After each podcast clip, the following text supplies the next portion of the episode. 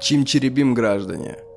Чим, что говорится, черебим. Живя в Турциях, Таиландах и прочих интересных местах, в последнее время мне начала закрадываться в голову одна идейка. Я хочу прожить целый год где-нибудь в деревне в Сибири. Желательно на берегу Енисея. И вот недавно я наткнулся, мне подписчик скинул великолепный ролик один. Ролик про мужчину из исторического сообщества, который решил провести эксперимент со своими братьями, братьями-историками. Но вы знаете этих братьев-историков. Собираются на набережной, жогают на заниженных каретах, парят с мунштука и читают шмурло. Так вот, в сторону поясничения, в чем была суть эксперимента? Они поместили его в 11 век. Вот физически они его просто соорудили ему хижину, в которой все предметы быта абсолютно из 11 века Древней Руси. То есть это тысячный год до татарского нашествия, э, крестьянская такая хата Хибара. И в этой хибаре он прожил с сентября по март в абсолютном одиночестве. Ему было запрещено общаться с кем-то не было. У него из единственного современного предмета была камера, на которой он периодически э, снимал свой блог. И все. Все остальное, все остальные предметы быта, у него не было ни спичек, у него не было никаких продуктов, которые выходили за рамки 11 века. У него было пшено, у него было, он мог делать тесто. Ну, собственно, это видео стоит посмотреть целиком. Обычно про это время мы толком ничего не знаем, у нас нет никакой эмпатии с этими людьми. Это настолько далеко, что называть их нашими э, предками биологически, безусловно, культурно никак. Это люди, которых мы бы даже не поняли, они говорили на другом языке. Нелеполь ныне бешить, братья, начать и старыми словесы трудных повестей о полку Игореве Игоря Светславича, начать же стые песни по былинам всего времени, а не по замышлению баяню.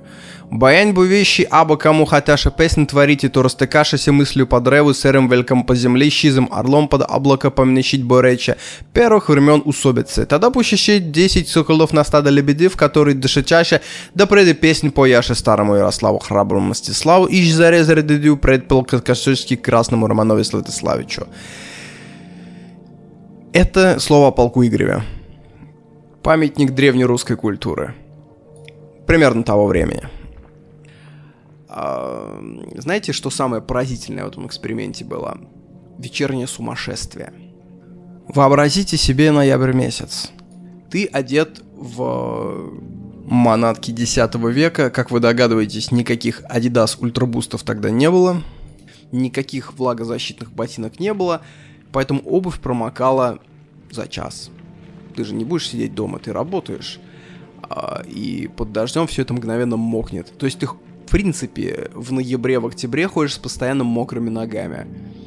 А, ты же не будешь иметь 5 пар обуви, чтобы менять их после каждого промокания. Что происходит от этого? Постоянная температура. Вы знаете, есть два способа познания реальности. Это умозрительные заключения, теория, и это эксперимент. И эксперимент хорош тем, что он тебя сталкивает с тем, что ты даже предсказать не мог. И вот оказалось, что он столкнулся с одним феноменом. Постоянная температура.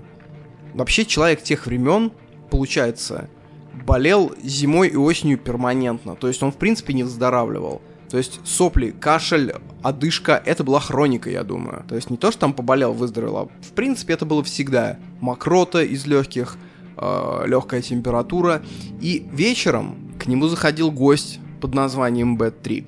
Когда у тебя постоянная температура, когда твой мозг не занят никаким контентом. И третье, когда ты живешь в практической темноте.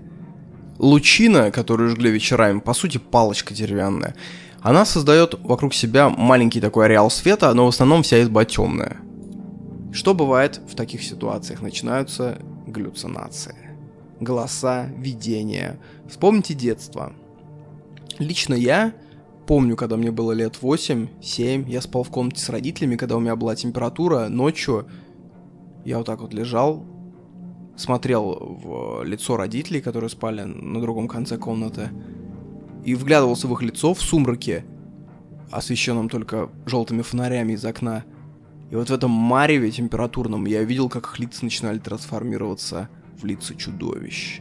Ощеренные, с разверстыми глазами, с открытыми ртами. И от ужаса я останавливался только когда сердечко мое начинало колотиться. Главный страх историка был сойти с ума. Он прям понимал, что он конкретно у него течет кукушка. Он начал бояться вечера.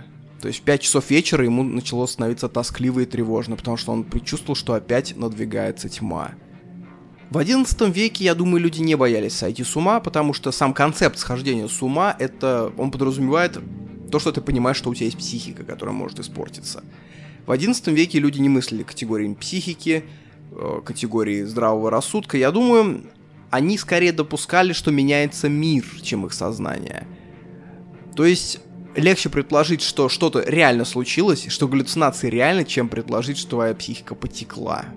И это уже предпосылка для язычества. Все эти видения, все эти разверстые морды, это уже барабашки, домовые, то есть вполне реально, вот гипотеза, это он в ролике его не выводил, это я сам домыслил, что, возможно, все ранее вот это вот деревенское язычество — это плод галюнов от температуры постоянной. Второй момент интересный. В отсутствии любой информации, книг, кино и так далее, он начинал делать эксперименты. Вот какие эксперименты? Мы знаем, что печка опасная штука, да, что от печки бывают пожары, а он решил это проверить. Что будет, если уголек выстрелит на сено? Оказывается, из 50 случаев выстрела уголька на сено 0 возгораний, потому что без ветерка, в принципе, даже если попадает на сено солому, уголек не загорается. Он просто прогорает и все. Потом он проверял, что будет, если бросить горящую ветку на солому. Из 50 случаев было 20 возгораний, и из этих 20 только в двух огонь уходит дальше. В остальных он просто прогорает такую окружность вокруг себя и останавливается. Таким образом, он понял, что опасность сгореть ночью от камелька, она в принципе не такая высокая. Э, к чему это вообще я говорю? Я думаю, мы сейчас не имеем доступа к такому полигону для наблюдательности. Но согласитесь, мало кто из нас будет сидеть там 3-4 часа, делая эксперименты, как загорится сено от уголька. То есть первое качество, которое идет под нож современной цивилизации, это любопытство, а второе это наблюдательность. Именно бытовая классическая наблюдательность. В детстве я застал эту эпоху, у меня был этот полигон для экспериментов, и я их ставил в немалом количестве. Я проверял, как горят разные вещества, я разбирал муравейник, я делал запруды на ручье, я э, вычерпывал лужи галошей. Это все берется от избытка свободного времени. У меня мама сейчас, я ее перевез к себе в Юго-Восточную Азию, чтобы она там э, не кисла. И она уби- с удивлением увидела, что ее жизнь интересна только одной подруге. Остальные как бы вообще ничего не спрашивают про ее жизнь, то, что она оказалась на другом конце Евразии, и всем остальным ее знакомым это не интересно. Они критически нелюбопытны. Мне даже родственница одна тоже говорила, что выкладывай нормальные фотки, я говорю, в смысле нормальные? Она говорит, ну что у тебя, типа, в Инстаграме там только базары, лица аборигенов, всякие феномены, это неинтересно. Выкладываю свое лицо, селфи, как ты кушаешь. Я такой, бля... Я не знаю, рассказывал в каком-то подкасте, а нет, что африканцы, которые переезжали в США, они очень удивлялись нелюбопытству и ненаблюдательности американцев. Потому что средний американец по сравнению с африканцем до цифровой эпохи, он зациклен на себе и он рассеян. Африканцы думали как? Я приеду в Штаты, и все будут расспрашивать меня о жизни в Африке, а я буду расспрашивать их о жизни в Штатах, наблюдать. Но на самом деле они прям были в шоке. Это я не помню, в какой книге я читал, что а, его за два года, вот этого африканца, никто не спросил, чем они там занимались, как жили. How do you feel? How do you do? Please fuck my girlfriend. И вот это вся смолтолковщина. И ничего больше. Он был удивлен, что в Африке, говорит, мы грезили другими странами, у костра, вместе мечтали с открытыми глазами, а тут этого нет. И это не только американская беда, просто наше любопытство перебито соцсетями и повсеместным интернетом, как у собаки, нюх табаком и нашатырем.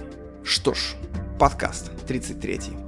Пару слов про город, в котором я нахожусь. Если вы смотрите это видео на ютубе, вы Вместе со мной гуляете по городу Джорджтаун, полуостров Пинанг, Малайзия. Я хочу немножко рассказать про это место. Попал я сюда абсолютно случайно. Вообще, мне кажется, это место, в которое многие попадают случайно. В Таиланде раз в 45 дней, если ты не хочешь заморачиваться никакими визами, надо сделать border run, то есть выехать в другое государство и вернуться обратно. И ты еще 45 дней можешь жить в Таиланде. Я сделал очень просто, зашел на агрегатор билетов, ткнул куда угодно и нашел самое дешевое направление из Бангкока в другую страну. Это был город Джорджтаун. Ничего не ожидая, я решил просто посмотреть вообще, что это за место – вообще я решил сделать чисто техническую такую вот технический бордер-ран, выехать, заехать. Но оказалось, что город целиком входит в список наследия ЮНЕСКО. Это что-то да значит. По моему опыту, если что-то входит в список ЮНЕСКО, это стоит времени, потраченное на него, как минимум. Джорджтаун — это главный форпост британской цивилизации в Юго-Восточной Азии вплоть до открытия Сингапура — более того, это вообще первый британский город, заложенный в Юго-Восточной Азии. То есть ты попадаешь в классическую колониальную Англию. Вы представляете, там до сих пор действует система рикш. Причем катаются на ней далеко не только туристы, вообще туристов в городе не очень много. Я встречал, у меня вот такой индекс есть э, популярности, насколько часто я встречаю белых и насколько часто я встречаю русских. Так вот, белых я встречал в среднем раз там полтора-два часа на улице. Русских я не встретил вообще ни одного. Под русскими я имею в виду и белорусов, и украинцев, и, и казахов, и даже местами таджиков и узбеков. Джорджтаун — это многочисленные ловчонки, преимущественно китайские, потому что в городе сейчас живут в основном китайцы. Это мечети, церкви, англиканские, католические, протестантские — это индуистские, это буддийские храмы. Это, извините меня, одна из лучших гостиниц южнее Суэца, как ее называли в 19 веке, Запад и Восток. В ней останавливались Герман Гессе, Киплинг, Сомерсет Маэм. То есть места поистине культовые. Стрит-арт, вот такой вот стрит-арт. В общем, город и в стиле, знаете, нет единой достопримечательности, просто сам город весь восхитительный. Ты идешь посреди китайско-английского великолепия и чувствуешь себя, знаете, таким чиновником третьего класса, который направлен на службу в Ост-Индскую компанию – а чего стоит протестантское кладбище, на котором похоронены все британские губернаторы, на таком классическом велеречивом английском написано их надгробие, что-то вроде «Здесь обрел последний покой и расстался с телом губернатор такой-то», а его жена, там та-та-та-та-та-та-та, и, и фамилию ее можно не называть, имя там ее Мари, вот лежит вот тут тоже. В Пинанге есть могилы русских. Это неожиданно. Оказывается, во время Первой мировой войны крейсер «Жемчуг» потерпел удар от э, немецкого эсминца и затонул, и тела русских моряков выбросило на берег, и местные, тогда это были подданные британской королевы, они захоронили этих русских моряков и поставили камень с надписью на английском, что, мол, так и так, тут погибли русские моряки, которые исполняли свой долг, и только в 2006 каком-то, по-моему, году сотрудники русского посольства узнали про эту историю, пошли туда с помощью местных жителей, там э, установили Андреевский флаг, э, написали, поставили надгробную память на русском, памятник на русском языке. То есть почти сто лет это захоронение было под британским камнем, и кости солдат с брянских, с кировских, святских деревень покоились где-то под баньянами под мангровыми лесами. Интересно. В общем, если каким-то образом вы будете в Юго-Восточной Азии, я очень сильно рекомендую город Джорджтаун. Пока что это лучшее, наверное, что я посетил во всей Юго-Восточной Азии за все ее время, за исключением Сингапура. Ну, это я все больше для настроения, чтобы рассказать, с каким настроением писался подкаст. Вселенная состоит из параллельных миров – Стоп, стоп, стоп, стоп, стоп, палец убери от кнопки. Никаких, я тебе дам на крестик нажать. Вот, сейчас по руке, по руке. Что я имею в виду под этим? А, можно быть физически в одном пространстве с человеком, но в этот же самый момент состоять в разных метафизических мирах. Раскрашу примером. В армии мы бегали в увольнение, Причем бегали по гражданке, которую мы прятали в котельной. Что такое вообще по гражданке бегать? Это ты в армии служишь в военной форме, разумеется. А чтобы выйти за пределы, ты тайком переодеваешь обычную одежду, там свитера это, и убегаешь. Почему мы так ходили? Потому что по городу ходят военные патрули. И военные патрули это такая нейросеть, которая натренирована видеть только военных. То есть ее гражданские вообще не интересуют, они скользят по ним взглядом, и э, взгляд останавливают только на военных. До военных доебываются жесточайше. Особенно до э, солдатского состава. Что может служить поводом для доеба? Ты должен иметь с собой две иголки, три вида ниток, э, малейшая какая-то, знаете, неровность в одежде, малейшая какая-то козявка на э, ботинке. Ты не можешь пить идя по дороге. Ты не можешь слишком нагло осматривать окрестности. Ты не должен ходить слишком вольно. Ты не должен держать руки в карманах. Ты не до... Короче, список огромный. Поэтому предпочитали в увольнении бегать по гражданке. Чтобы идти нормально, чтобы курить сигарету, смеяться, пить Кока-Колу и свистеть голубям и девчонкам. Мы служили в расслабленном южном городе, Лето, курорт. Мы идем по тем же самым бульварам под раскидистыми липами. Рядом симпатичная девушка продает диски. Это было то время, когда еще были диски. Вот ребята играют на гитаре, пьют пиво. Около парадной. Но метафизические миры разные. Вы представляете, мы знакомимся с девчонками, после знакомства они говорят, ой, а давайте сейчас пойдем в тот бар, потом будем играть в крокодила, вот пойдем там к Ане на квартиру, а завтра с утра в бухту купаться. И вот это простое предложение, естественное для них и очень бытовое, будничное, для нас нереальное. В нашем мире мы не можем это сделать, потому что мы как беглые каторжане. У нас через 4 часа заступает по части ротный, и надо быть в расположении. И впереди полгода. И если ты там не будешь, тебя ждут такие проблемы. Такие проблемы. Они не понимали, почему мы смеемся и мнемся. Это как сейчас вот для тебя. Ты слушаешь подкаст, для тебя поставить паузу, выйти на улицу и пройтись, это бытовое действие. Но когда я был срочником, я об этом грезил. Все срочники мечтают о том, что после, когда они вернутся домой, они будут просто ходить по улицам, покупать сникерсы, просто ходить, кушать везде. Это звучит как что-то, знаете, нереальное, как э, полететь на Луну. Хотел сказать этим девчонкам, мы юридически разные, пойми.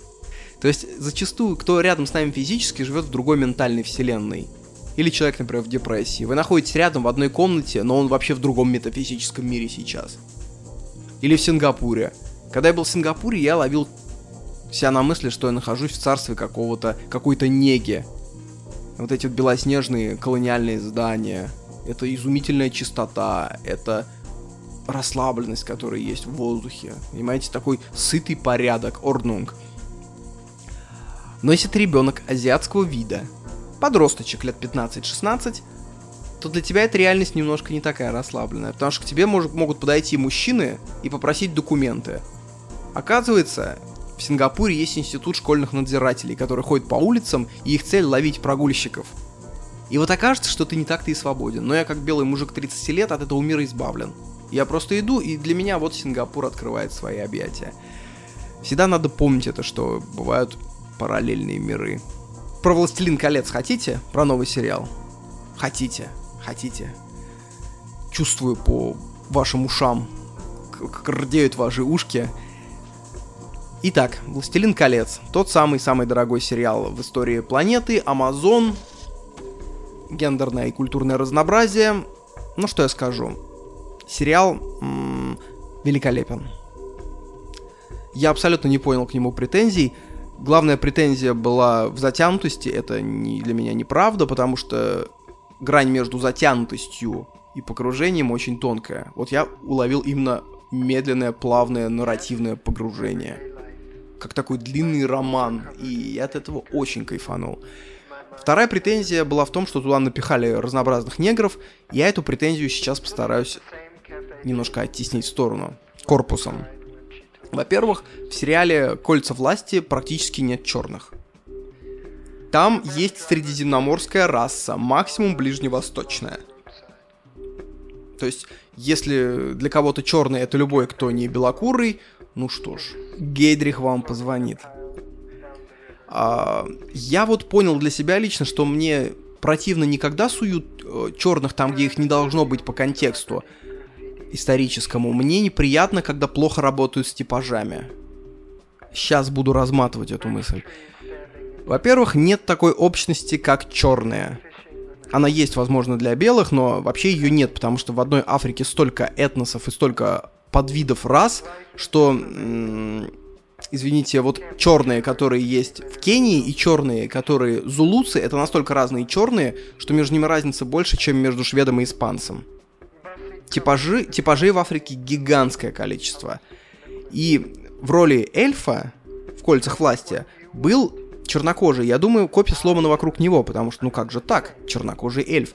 Но типаж был подобран настолько успешно, э, что у меня не возникало по этому поводу никаких культурных криков в голове. Я смотрел так, как будто это должно быть. Почему это важно? Потому что эльф в нашем понимании это что-то с очень тонкими чертами лица, с благородной внешностью, с высокими скулами, с большими ушами, э, легковесное какое-то существо, существо с длинным носом, никаких там э, носов картошками избавьте. И есть африканские народности, которые этому соответствуют. И вот этот герой, он пуэрториканец, смесь там пуэрториканца с кем-то еще, и он на самом деле так идеально подходит на роль эльфа, что цвет его кожи темный, ну, он никак не отторгает.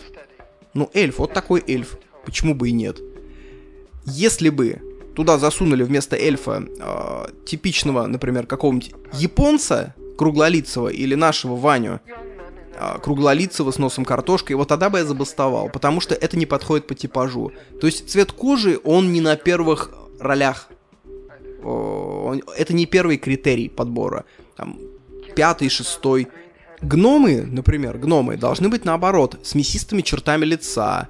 Они должны быть с массивными челюстями. Они должны быть небольшого роста, коренастые. Ну, вы понимаете все это. Поэтому чернокожая гномиха опять-таки идеально подходит под типаж. И она настолько отличается от темнокожего эльфа, насколько эльф должен отличаться от гнома. Пропорция выдержана. Меня бесит, когда суют непохожие типажи и когда они работают над африканскими типажами. Если ты уж решил вовлекать африканцев, вовлекать другие нации, например, в британские культурные нарративы, да, какие есть там «Властелин колец» или э, «Игра престолов», допустим, да, ты должен работать с типажами. Мнение о том, что я суну любого негра туда и будет культурненько и современненько, это расизм, по большому счету. Когда ты не разбираешь негров и говоришь, а, они все негры, что, сунули одного, да нормально. Нет, не нормально. Надо знать, какие есть народности. Надо уметь работать. Э, недаром ведь, например, э, если ты хочешь, я думаю, снимать кого-то про бег, что-то про бег, ты должен брать обязательно одну из трех народностей кени- кенийских, которые из бегунов на километр, там, по-моему, из 196 в мире представителей происходят из этих трех народностей. Именно кенийских. Понимаете? На самом деле генетика имеет большое значение, биология, и тот, кто стремится просто засунуть любого негра, он и есть первый расист, неважно, что он при этом пропагандирует. Вообще, я думаю, вот находясь в Дубае и общаясь, вертясь среди огромного количества раз, я заметил, как вот это вот э, желание видеть вокруг себя только белых ради достоверности, подчеркиваю, чтобы было как достоверно, оно ломается, потому что ты видишь, что реальность бывает вот такой. И ты спокойно относишься к тому, что, например, командир корабля черный. Более того, э, открытия в археологии говорят о том, что, возможно, целые цивилизации были черными, о которых мы не подозревали. Да и вообще говорят, что первые кроманьонцы, приходя из Африки в Европу, были чернокожими и, вероятно, с голубыми глазами. Кто их знает? Я думаю, на Ближнем Востоке э, все время было смешение рас. Оно не, оно, его не было в медвежьих углах разных, типа Японии, типа средневековой Англии. А вообще в мировых центрах того времени смешение, конечно, было. И это скорее естественно, чем неестественно. Более того, учитывая, как сейчас... Вы знаете, какой сейчас регион больше быстрее всех развивается? Это Африка. Я думаю, те, кто намерены пожить у нас как следует еще лет там 50, они к концу своей жизни увидят, что африканцев будет куча и в бизнесе, и в науке, и в культуре. Когда я начинал смотреть футбол в 2002 году, у всех африканских сборных тренерами были белые европейцы. Потому что африканской школы не было вообще. Сейчас уже я смотрю, Сиссе тренирует Сенегал, это чернокожий, рожденный в чернокожие, ну то есть прям вот классическое, он никакого отношения к белым не имеет. В Гане свой тренер. Нарабатываются свои школы, то есть всему нужно свое время. Африка, она не такая однородная. Там уже есть страны по уровню жизни, подходящие к уровню, например, России, что для Африки это невероятный успех. Есть такие страны, и по уровню безопасности уже, ну то есть, представляете, вы можете приехать в страну африканскую, там все черные, но при этом там плюс-минус вот близко уже что-то к России, к Украине, вот к таким странам, к бедным европейским странам. Это уже сверхуспех, учитывая, что там 50 лет назад у них вообще ничего своего не было. И есть страны совсем дикое поле, типа Джибути, типа там Сомали, Южного Судана, где вообще никакой власти и полевые командиры командуют. Африка это гигантский новый мир. И то, что вовлекают сейчас в самые топовые сериалы разные расы, это скорее, наверное, правильно даже.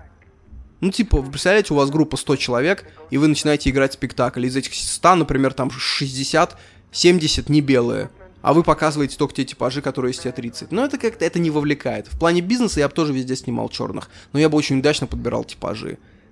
Я думаю, это даже лучше, потому что среди белых нет такого разнообразия, и входя во все расы, во все этносы, ты можешь начерпать столько типажей актеров, что фильм только выиграет. А вот что бесит меня на самом деле в фильмах, это непонимание культурных реалий прошлых времен – Особенно, когда американцы, не знающие, что такое сословие, лезут описывать сословные общества. У них нет для этого никакого понятийного аппарата. Но про это я сейчас не буду рассказывать, об этом я расскажу в отдельном подкасте. У меня есть подкаст «Стружки», куда попадает все, что не вписалось по сценарию или по таймингу в основной подкаст. Его я делаю в чате для подписчиков – вы, наверное, все об этом знаете. У меня есть чат для подписчиков. Туда доступ либо через Patreon, если вы человек с зарубежной картой, либо через Boosty, если вы россиянин с русской картой. Собственно говоря, целый тейк про культурное недостоверие на примере фильма «Анна и король», фильма, который запрещен в Таиланде, кстати, и запрещен не безосновательно. Ну, наверное, запрещать не стоило, но показывает он тайскую культуру очень грубо и показывает ее как отражение наших стереотипов о Таиланде. И вот об этом я расскажу в подкасте «Стружки». Кроме того, если вы заходите в этот чат, вы получаете доступ к моей базе данных. Каждый раз, читая книгу, я делаю скриншоты. Раньше я фотографировал, сейчас я просто делаю скриншоты самых мощных отрывков. Или фактологических, или культурных, или просто удачная игра слов – Э, и публикую в закрытый канал «Говорят книги». И вот к этой базе данных вы тоже получите заодно доступ. Вот такое вот предложение, все ссылки в описании. Ну а мы продолжаем. Таиланд, друзья. Вот где на самом деле не так-то и много расового разнообразия, так это в Таиланде. Э, нация, которая очень неохотно принимает к себе, нация очень закрытая, в отличие от, например, вот есть такие, знаете, два полюса. Есть Аргентина, которая принимает в себя всех, кто хочет туда зайти. А, и есть, например, типа Япония, Таиланд или Арабские Эмираты, которые к себе в, в, в нацию, в гражданство не принимают никого практически. Стать тайцем э, я могу путать, по-моему, в год человек 100 становится гражданами Таиланда только. И это довольно сложная задача. Мой взгляд на Таиланд шальной. Проговорю общее место – опытным тайологам, таиландологам, сиамологам, таеведам, наверное, все это покажется наивно. Но подчеркиваю, что вы слушаете авторский подкаст, а не аналитическую, сука, передачу о Юго-Восточной Азии от 10 экспертов. Я прочитал пару книг про Таиланд, э, ну, за всю историю свою, за всю свою жизнь, конечно, не пару, а из десяток. Я поездил по разным регионам, пообщался с людьми, но самое главное, откуда я черпаю информацию, это уютный телеграм блоге на тысячу, на полторы тысячи, на 500 человек, на 100. На самом деле сейчас нам реальность дает просто уникальную возможность познавать реальность через такие блоги. Как правило, люди там пишут очень-очень точные заметки. Точные в том плане, что они не оторваны от реальности. Как только, ну, допустим, есть Ольга Бузова, у нее сколько там миллионов подписчиков. Э, отражает ли она российскую русскую реальность? Никак не отражает. Она живет не в России. Вы понимаете, что я имею в виду под словом «живет не в России»? Она не знает никакого русского духа, хотя физически она в России, но жить э, в дорогих отелях Красной Поляны и в апартаментах Москва-Сити – это не жить в России. Она, в принципе, представляет себе Россию очень смутно. Она с детства, я думаю, много э, чего помнит из вот той России нулевых годов, в которой она росла. Сейчас, я думаю, она в очень специфическом месте общается. И чем ты крупнее блогер, тем больше ты отрываешься от корней, и это правда. И это правда. И тебе приходится делать большое усилие, чтобы не отрываться. условно занижать свой уровень жизни. Когда ты мелкий блогер, и это не твоя работа, а это твой дневник, реальность тебя прижимает поплотнее к месту обитания, и ты пишешь очень точные вещи. Это как, знаете, у меня такая фишка есть, я когда пью напитки, я очень сильно создаю, э, я создаю повышенное давление в области неба, неба. А, и это повышает вкус продукта. То есть я пью колу, я прижимаю его языком очень сильно к небу и тем самым надавливаю на рецепторы. Из-за этого вкус усиливается. Я уже наркоман, я с детства так научился, я уже не пью никакие напитки, кроме воды, просто глотая. Я все прогоняю по рецепторам с усиленным давлением. Так вот, изучая такие блоги, я составил некое о Таиланде мнение. Сегодня я буду говорить про книгу под названием «Меня зовут Лон». Я вам нравлюсь? Речь в этой книге идет про конец 90-х, начало нулевых. Скорее всего, реальность сильно изменилась, но, как показывает практика, она изменилась на какой-то большой процент, но не целиком. То есть учитывайте, как будто я в современной России рассказываю вам про конец 90-х, начало нулевых. Вот прикидывайте, много ли в России в бытовом плане изменилось с начала нулевых. Ну, много, но основа-то осталась. Так вот, начинаем после всех этих предостережений, реверансов, поклонов, книгсенов – Взгляд на Таиланд, что это тропики, царство улыбок и расслабон, он чрезмерно поверхностный. Это правда. Улыбка у тайцев не означает того, что она означает у нас. Представьте себе, что был бы человек, у которого была бы такая культура, нация, у которой рыдание на взрыд означало бы чувство голода. И как бы все остальные обманывались касательно этой нации. Их улыбка тайская как и у многих азиатов, это просто мимическая форма повседневности. Как у русских настороженное лицо. Это просто форма лица. То есть, когда ты видишь чужого человека, ты улыбаешься. Не настоящая она в том плане, что у тайца не растет удовольствие при виде вас. Это просто форма. Улыбайся, вот прямо сейчас посиди, губы вот так вот разводи в сторону. Тайцы разводят просто губы в сторону, у них не улыбаются глаза. И знаете, как проверять, настоящая улыбка человека или нет? Улыбнись ему в ответ, когда он тебе улыбается, и потом отвернись, как будто ты на что-то другое, а краем глаза следи за ним. Если улыбка у него сходит моментально, эта улыбка не настоящая, потому что улыбка должна сходить потихоньку, как гаснет солнце. Блять, страшную вещь сказал, гаснет солнце. Солнце не гаснет, друзья. Это просто фейки против солнца я сейчас распространяю. Как гаснет небо на закате. Вот так вот. У тайцев именно так и происходит. Ты отворачиваешься, и у них улыбка просто моментально убирается. У турков, например, не так. Турки эгоцентричные. Турки зациклены на своих эмоциях, и если они тебе улыбаются, это значит, что у них произошел взрыв эмоций внутри. И они улыбаются, тебе могут еще улыбаться там секунд 5 после того, как ты отвернулся, и улыбка у них медленно гаснет, локус контроля уходит на что-то другое, и турок про- начинает проявлять другую эмоцию. Улыбка это тайский костюм, если угодно. Э, в Таиланде большое расслоение, очень большое расслоение.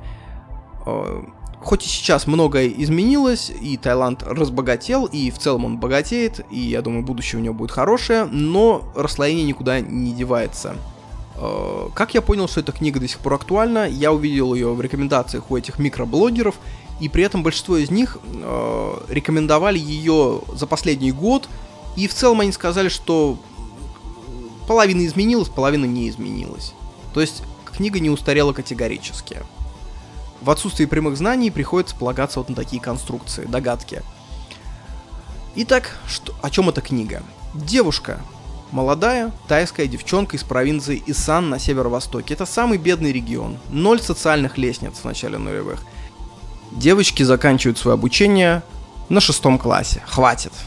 Э, школа де юра бесплатно, де факто платно. Куча поборов, шторы, ну вы это знаете. Родители могут вывести образование только в одного, одного ребенка, и это почти всегда мальчики. Э, у девочки после шести классов образования выбор простой. Либо патагонные фабрики за копейки, там за 3000 бат в месяц, не угодно ли за 100 долларов в месяц поработать. Универы прочее почти закрытые для мальчиков из бедных семей, потому что у профессора есть свой сын. Или проституция. Проституция дает капитально больше. Ни в 2, ни в 3, ни в 10. В 20-30 раз больше, чем на патагонных фабриках. Представляете, что вот ты живешь в России, и у тебя выбор. Либо работать за 15 тысяч рублей на заводе по 6 дней в неделю по 11 часов, убивая свое здоровье, либо спать э, с престарелыми шведами за 300-500 тысяч в месяц. Что бы ты выбрал? На какой стол бы ты сам сел, на какую свою дочь посадил? Все деньги проститутки отдают в семью. На эти деньги бухает вся семья. Постоянный кутеж. Причем семья в коллективном обществе это прям вот не только мама, папа и бабушка, это огромный, огромный круг дальних родственников. Включая там дядьку, э, включая какого-нибудь инвалида безногого, который прибился к деревне и тоже бухает за твои деньги. Как выглядела ее судьба? В 14 лет она приехала в Бангкок. Она продала сходу свою девственность за 30 тысяч бат. Ну, что, девственность товар, э, это как NFT, понимаете, им обладать может только один человек. Второму уже не продашь. А, где встречаются нищета и богатство, всегда рождается порог. Где 50-летний клерк из Швеции, потрепанный, ну в целом обычный мужичок, может снять за копейки, за свой суточный доход двух 14-летних девчонок, трахать их по очереди, а потом обоссать за доплату в 500 бат, там рождается грязь, там рождается порог, а, один человек раскрепощается, второй готов терпеть все ради денег. В конечном случае, в конечном итоге кормится все общество, ведь фаранги, иностранцы, мы, фаранги, приезжая, а, где-то живут, что-то едят, ходят на экскурсии, покупают страховки, покупают визы. Это все рабочие места. То есть на спинах этих девчонок, или не на спинах, не будем уточнять, держалась во многом вся вертикаль тайского общества. В Таиланде конфуцианская мораль. Это что такое? Это чинопочитание, это смирение, где родился, там и пригодился. Это такой антоним западного индивидуализма. Э, семья эту девочку не любила. Ее звали Ло не любила, вообще не любила. Когда она стала проституткой, мать звонила ей только в двух случаях. Первое спросить, когда на карточку она кинет им денег, а второе спросить, когда она привезет им денег наличкой.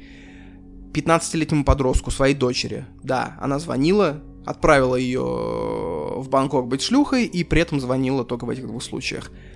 Другая мораль, я предупреждал. Страшно?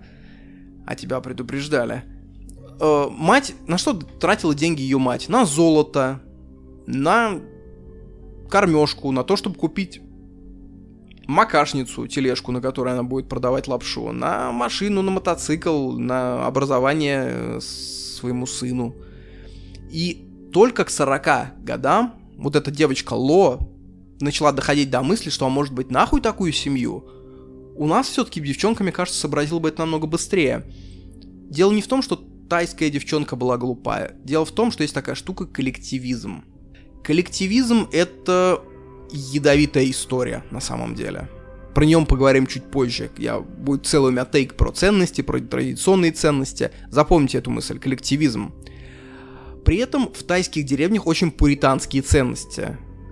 То есть подростки там не могут ходить за руку они не могут целоваться, если ты увидишь, как твою дочку 14-летнюю целует другой 14-летний мальчик, они действительно влюблены, ты можешь пойти к его родителям и требовать выкуп. Это все очень строго. Отсутствует культ юношеской любви. Но присутствует некая норма, когда 15-летняя девчонка едет зарабатывать в Бангкок и спать со стариками европейскими. Подчеркиваю, об этом все знают в деревне, но об этом никто не говорит. То есть никто не говорит о том, откуда берутся эти деньги кто жил в традиционном обществе, например, российском даже, в деревнях, они понимают, что это такое, когда все все знают, но никто это не обсуждает. Это называется держать лицо. Это целый тайский феномен держания лица. Он вообще не схож ни с чем, что есть в европейской культуре. Это культура стыда, так называемая.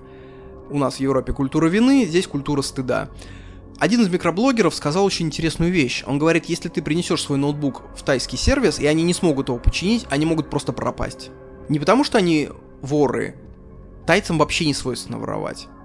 Вот удивительно, ты, здесь все оставляют шлемы стоимостью там по 15 тысяч рублей просто на улице, на, на своем байке. Здесь никто ничего не ворует практически. Здесь уровень преступности, наверное, один из самых нижайших в мире, на уровне скандинавских стран. При том, что здесь бедность не свойственная скандинавам.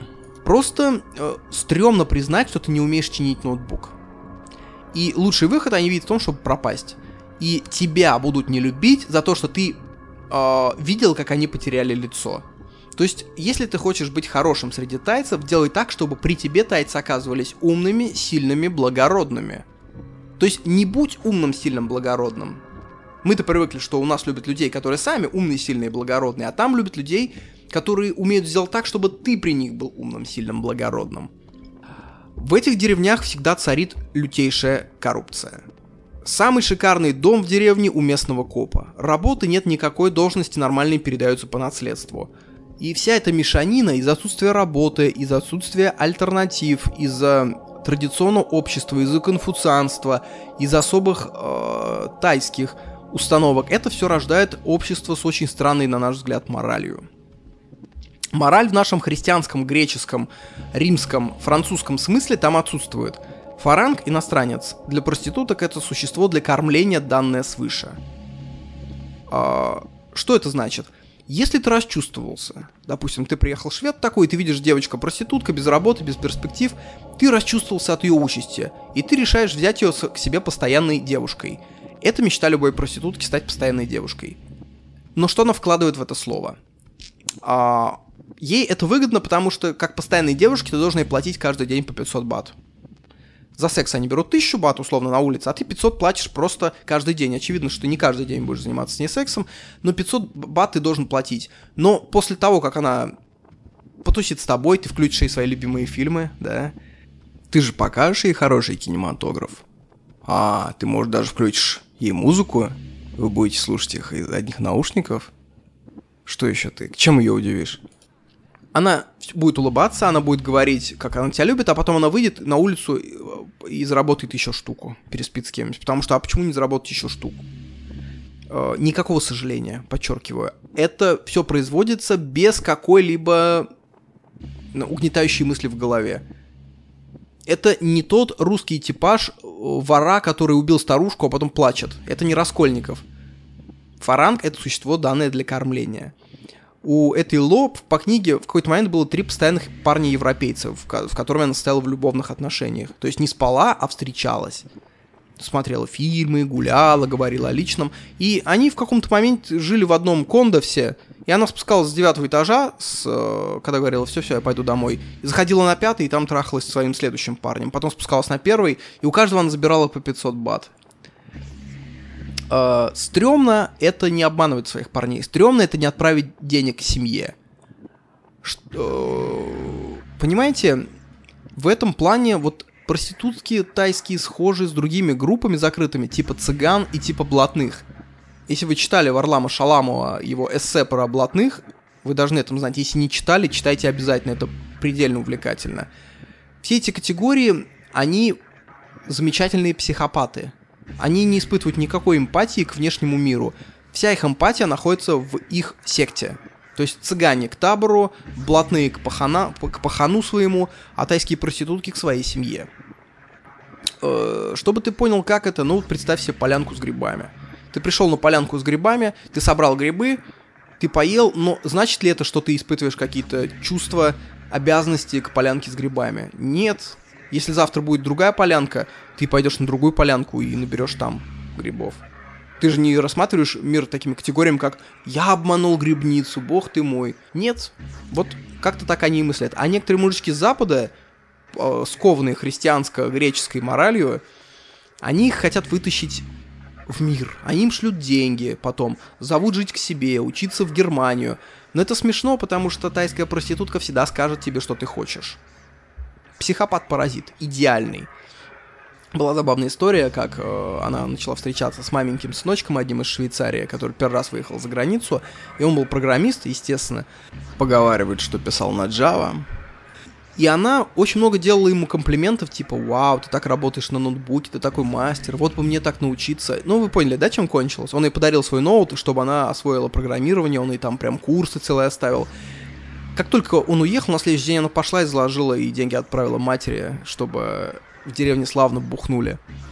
А, Еще раз подчеркну важный момент, я говорю не в принципе о тайках, что вот все тайки такие. Нет, разумеется, я говорю именно о классе тайских проституток, и каждое слово здесь важно. И тайские, и проститутки.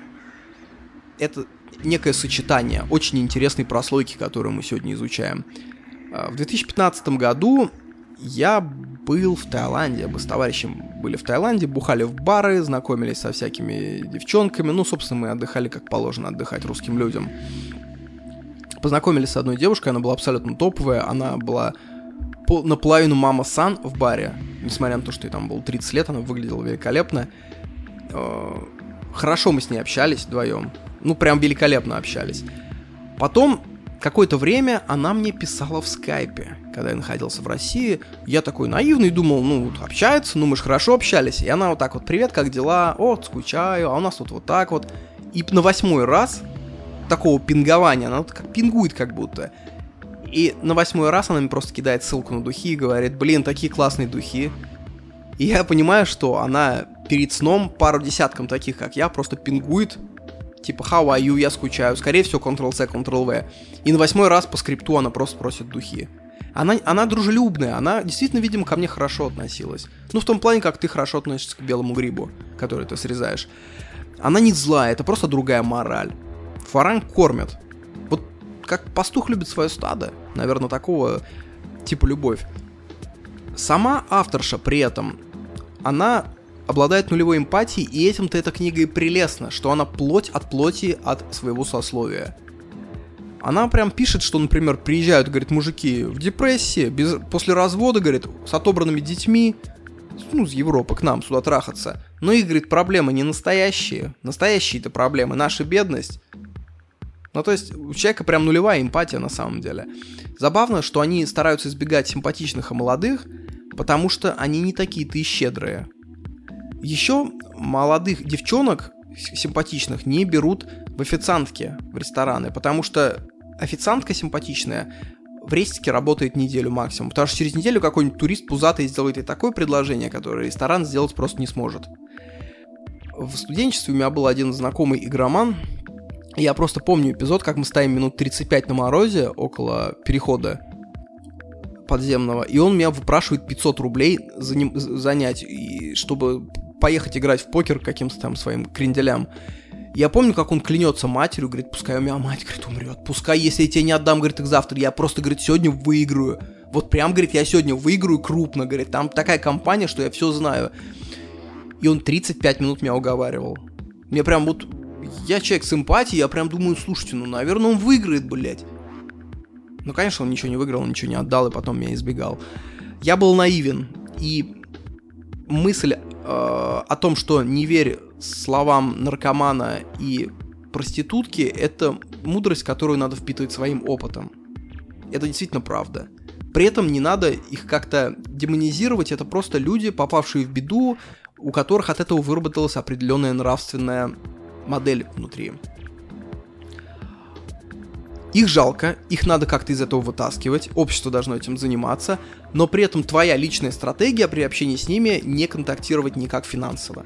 Никак. И ни в какие важные дела с ними не вступать. Никогда. Предадут, сдадут, кинут, наебут. Так рождается чудовище. Чудовище рождается от чего? Его сначала долго елозят лицом по неструганному столу, и он решает, что мир ужасен, и надо наебывать всех, и это единственный способ выжить. Ее там, эту проститутку кинул мужик, обещал забрать в Германию, она от него залетела, и он просто пропал. И она решила, что я, я буду еще жестче, я буду еще конкретней. И в ее вселенной это, возможно, правильное поведение. Но в моей это вселенной я же никого не кидал, и я не хочу нести коллективную ответственность за всех мужчин. Вы понимаете эту тонкую грань? А, если группа, которой ты принадлежишь, обидела какого-то человека, тот человек начинает ненавидеть всю группу и тебя в том числе, но ты-то к этой группе принадлежишь очень иллюзорно. Вот как я к мужчинам. У нас же нет такого вот какого-то общества мужчин, что мы вот где-то встречаемся, обмениваемся такими вот уверениями, что мы и дальше будем кидать э, женщин после аборта, что мы хотим там всех трахнуть, всех обмануть. Это общество... То есть можно даже разделить все... Я уверен, где-то эта философия есть, что общество делится на два вида. Это общество, в которое ты попадаешь без своего согласия, и общество, в которое ты входишь. То есть орден, корпорация, э, секта — это то, куда ты входишь. Ты активно принимаешь согласие, и ты получаешь преференции от нахождения в этом обществе. А есть такие, как, например, э, русский, мужчина, белокожий, э, ты как бы не выбирал этим рождаться и нести за это какую-то ответственность как-то странно, что ли. То есть я знаю, что когда ты там э, африкан... Э, английские э, работорговцы продали много африканцев, но то, что я с ними одного, одного цвета кожи, что у нас вот этот код RGB-шный совпадает, это не значит, что я должен нести за это какую-то ответственность. Это неправда, это неправильно. А, все топовые тайские шлюшки собираются на Go-Go. То есть они танцуют Go-Go, и дальше ты можешь их оттуда забрать кого угодно. А, те, кто стоят на улицах, это все третий сорт изъеденной молью. Ну, так считается. И она тоже танцевала в Go-Go, это Лоу. И меня поразила одна фраза, она ее бросила. Вообще самые интересные вещи э, проскальзывают именно, как-то между строк.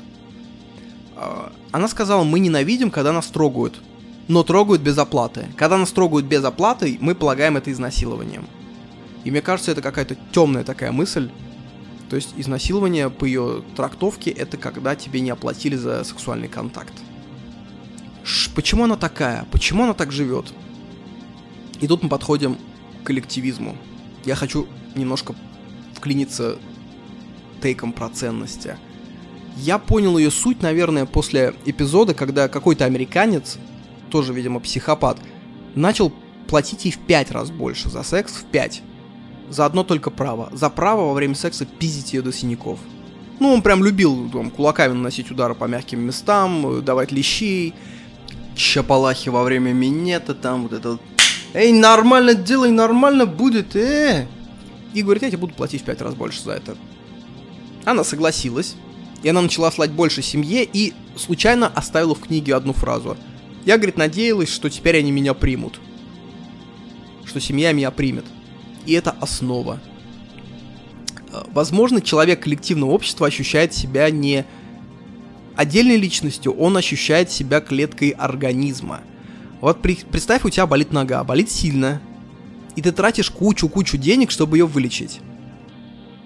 И рядом на твоей планете живут существа, которые могут отстегивать ноги и выращивать их заново. И они будут тебе очень сильно удивляться. Типа, что ты за такое, за такое куколдище, что тратишь столько денег на эту ногу? Эта нога тебя не любит. Эта нога болит и думает только о себе. Отстегни ее нахер. Но ты не можешь этого сделать, потому что ты полагаешь ногу частью себя. И ты будешь тратить любые деньги, все возможные силы, чтобы вылечить любую часть себя потому что ты не видишь ногу отдельной отдельным субъектом. Вот, возможно, когда ты находишься в коллективном обществе, ты не видишь себя субъектом, ты видишь себя этой самой какой-то ногой, какой-то частью организма. И ты просто физически на уровне мышления не можешь бросить эту семью. Это как нога отстегнулась и пошла сама скакать. Скорее даже другой пример. Это когда весь человек э, сбитый машиной, разломанный, а нога здоровая. И нога такая, да ну нахер этого больного, я отстегнусь и буду одна жить. Понимаете, и ускакала нога такая в сапоге, знаете, туда, в Италию. Да, ноге похуй до нас, но мы ее все равно будем лечить. Все равно мы будем тратить на нее деньги. Вот и она также. Она знает, что ее семье и похуй до нее. Но она на уровне самосознания не может сепарироваться. Ее еще очень удивляло, как европейцы могут быть счастливыми, проводя время в одиночестве. Для тайца это пиздец. В смысле, время проводить в одиночестве это... это мучение. Интересно, как она воспринимает брак она как часть коллективного общества, брак для нее это пожизненный контракт. То есть она занимается фрилансом. Кстати, в Таиланде это слово это и означает. То есть, если спросишь девушку о фриланса, она тебе скажет, да, это значит, что она, типа, работает проституткой. Фрилансер — это тот, кто наищет, находит себе кли- клиентов. Буквально свободное копье. То есть, только в этом случае не копье, а антоним копья. Куда бьет копье. А брак — это такой пожизненный контракт, когда компания берет тебя в штат. Тот же самый Лох, помните, который программист из Швейцарии, он потом вернулся. И она его убедила жениться. На свадьбе он заплатил кучу денег выкупа за нее. Традиционная свадьба в деревне. При этом на тайском за глаза и в глаза его называли лохом в этой деревне. То есть там был случай, он купил колу, а бутылки унес с собой, а надо переливать в отдельную пятилитровку колу, а бутылки оставлять, чтобы она бутылки продавщица сдала. Типа цена колы специально такая низкая, с учетом, что ты тут же бутылки сдашь и обратно. И продавщица ему след орет, типа, эй, ты тупая белая свинья. И это сама вот эта Тайка рассказывает эту историю. Над ним ржала вся деревня, потому что он заплатил выкуп за шлюху. А выкуп в Тае в деревнях платят только за девственницу. Это, я думаю, не только в Тае, это вообще везде, это основа. Платят всегда за девственницу. Но со стороны я просто вижу, как эта свадьба выглядела. Довольный швейцарец, карнавал, он думает, вау, как они весело, как они улыбаются, они все дружные, а вот у нас в Швейцарии... А на самом деле просто над ним угорают, как над последним лохом, который купил дрянной товар за огромные деньги. Дальше он забирает ее в Швейцарию. Uh, он живет в доме с матерью. Я думаю, в Европе это распространено, потому что жилье стоит дорого. Если у тебя хороший дом, который перешел по наследству, зачем тебе, собственно, куда-то уезжать? Uh, Ло в восторге от Швейцарии, потому что чистота и богатство. Но у нее возникла одна проблема. Это мать этого жениха. Потому что она тут же начала садиться ей на шею в том плане, что она говорит, и вот я тебе, невесточка, курсы французского нашла, вот иди туда, потом мы тебя вот туда отдадим учиться, не бойся, мы оплатим тебе учебу, ты будешь там найдешь, отучишься, будешь вот работать, вольешься в наше общество швейцарское.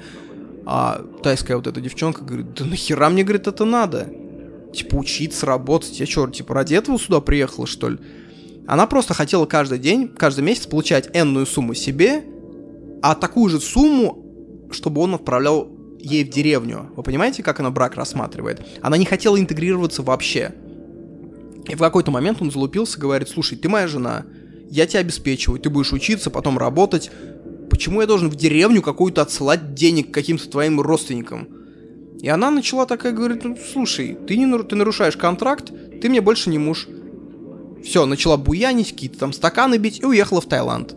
Фактически нет денег, нет жены, буквально когда он не выслал денег э, семье в первый раз, она ему сказала, теперь у нас нет секса. Говорит, ты не оплатил. То есть это прям такое дистиллированное, возможно, блядство, которое вообще невозможно представить. То есть вот фактически это прям подписочная модель. Это прям Netflix. Netflix на секс. То есть ты не оплатил, и на следующий день у тебя прям отключился сервис. А, вот поэтому я обожаю эту книгу, потому что она все пишет прямо. Она как бы вообще не стесняется и она не понимает, что не так вообще, и прекрасно себя раскрывает. У нее был интересный пассаж про дружбу. Она говорит, был один фаранг, который хорошо очень выучил тайский язык, и он был моим другом. И следующим предложением она раскрывает, что это значит. Он говорит, слушал мои проблемы с другими мужчинами, даже ночью, когда я ему звонила. Всегда выручал, всегда вытаскивал, когда надо было что-то перетащить, перетаскивал. И вот эта гениальная фраза. Просто она раскрывает свое понимание дружбы. Дальше она начала сниматься в эротике, потом в порнофильмах, потом в... пошла уже легализовалась, начала сниматься в туристических проспектах уже одетая. Ну, короче, стала такой, пришла к успеху. Вернулся она в Таиланд, как я говорил, и в какой-то момент девчонка из ее деревни говорит, там, 15-летняя, слушай, Ло, Ло-сан, наверное, уже Сан, она говорит, я хочу продать девственность, сведи меня, говорит, с каким-нибудь богачом.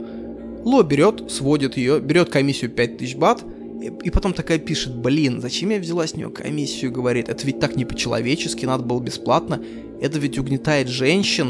М-м-м. А я вижу прям в этот момент, как маленький мозг хитрой сучки начинает вертеться, она такая, я стала моделью, я карабкаюсь выше, что еще сделать? О, а стану-ка я писательницей, стану-ка я феминисткой, пойду на шоу. Ну-ка, открывает интернет, смотрит феминизм, Такая, что, какие вообще основные положения? Ага, гендерное неравенство, потолок зарплат. Я прям вижу, как этот хитрый психопатичный мозг работает в эту сторону. Именно по этой причине я сторонюсь общественных деятелей.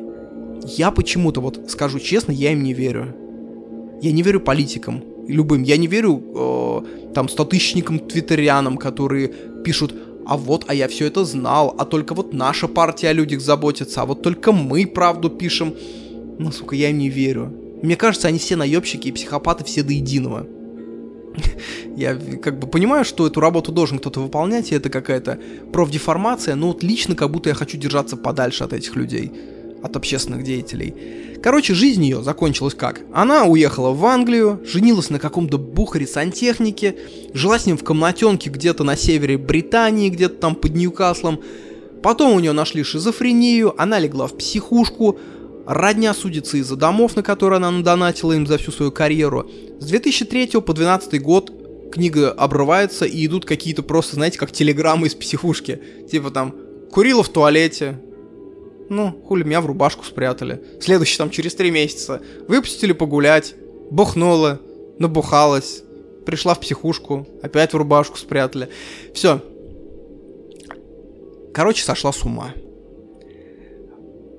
Почему она сошла с ума? Ну, потому что, представьте, ее предки тысячелетиями жили в деревнях, растили рис, и она была первая, кто вырвался в город, и вот так сразу резко, вот так вот на мороз выбежала в портках, и сразу шлюхой.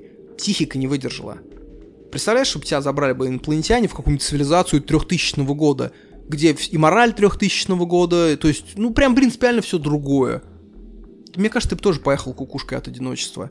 Там была очень показательная история, когда она свою мамку вывезла в Бангкок первый раз, а ее мать вообще первый раз была в городе за свою жизнь. Всю жизнь в деревне прожила. Мать ее, короче, они заходят в лифт, мать снимает тапки перед лифтом, а в, в Таиланде принято обувь снимать, заходит в лифт, они поднимаются на пятый этаж, свой номер, дверь открывается, и мать такая, а, тапки спиздили!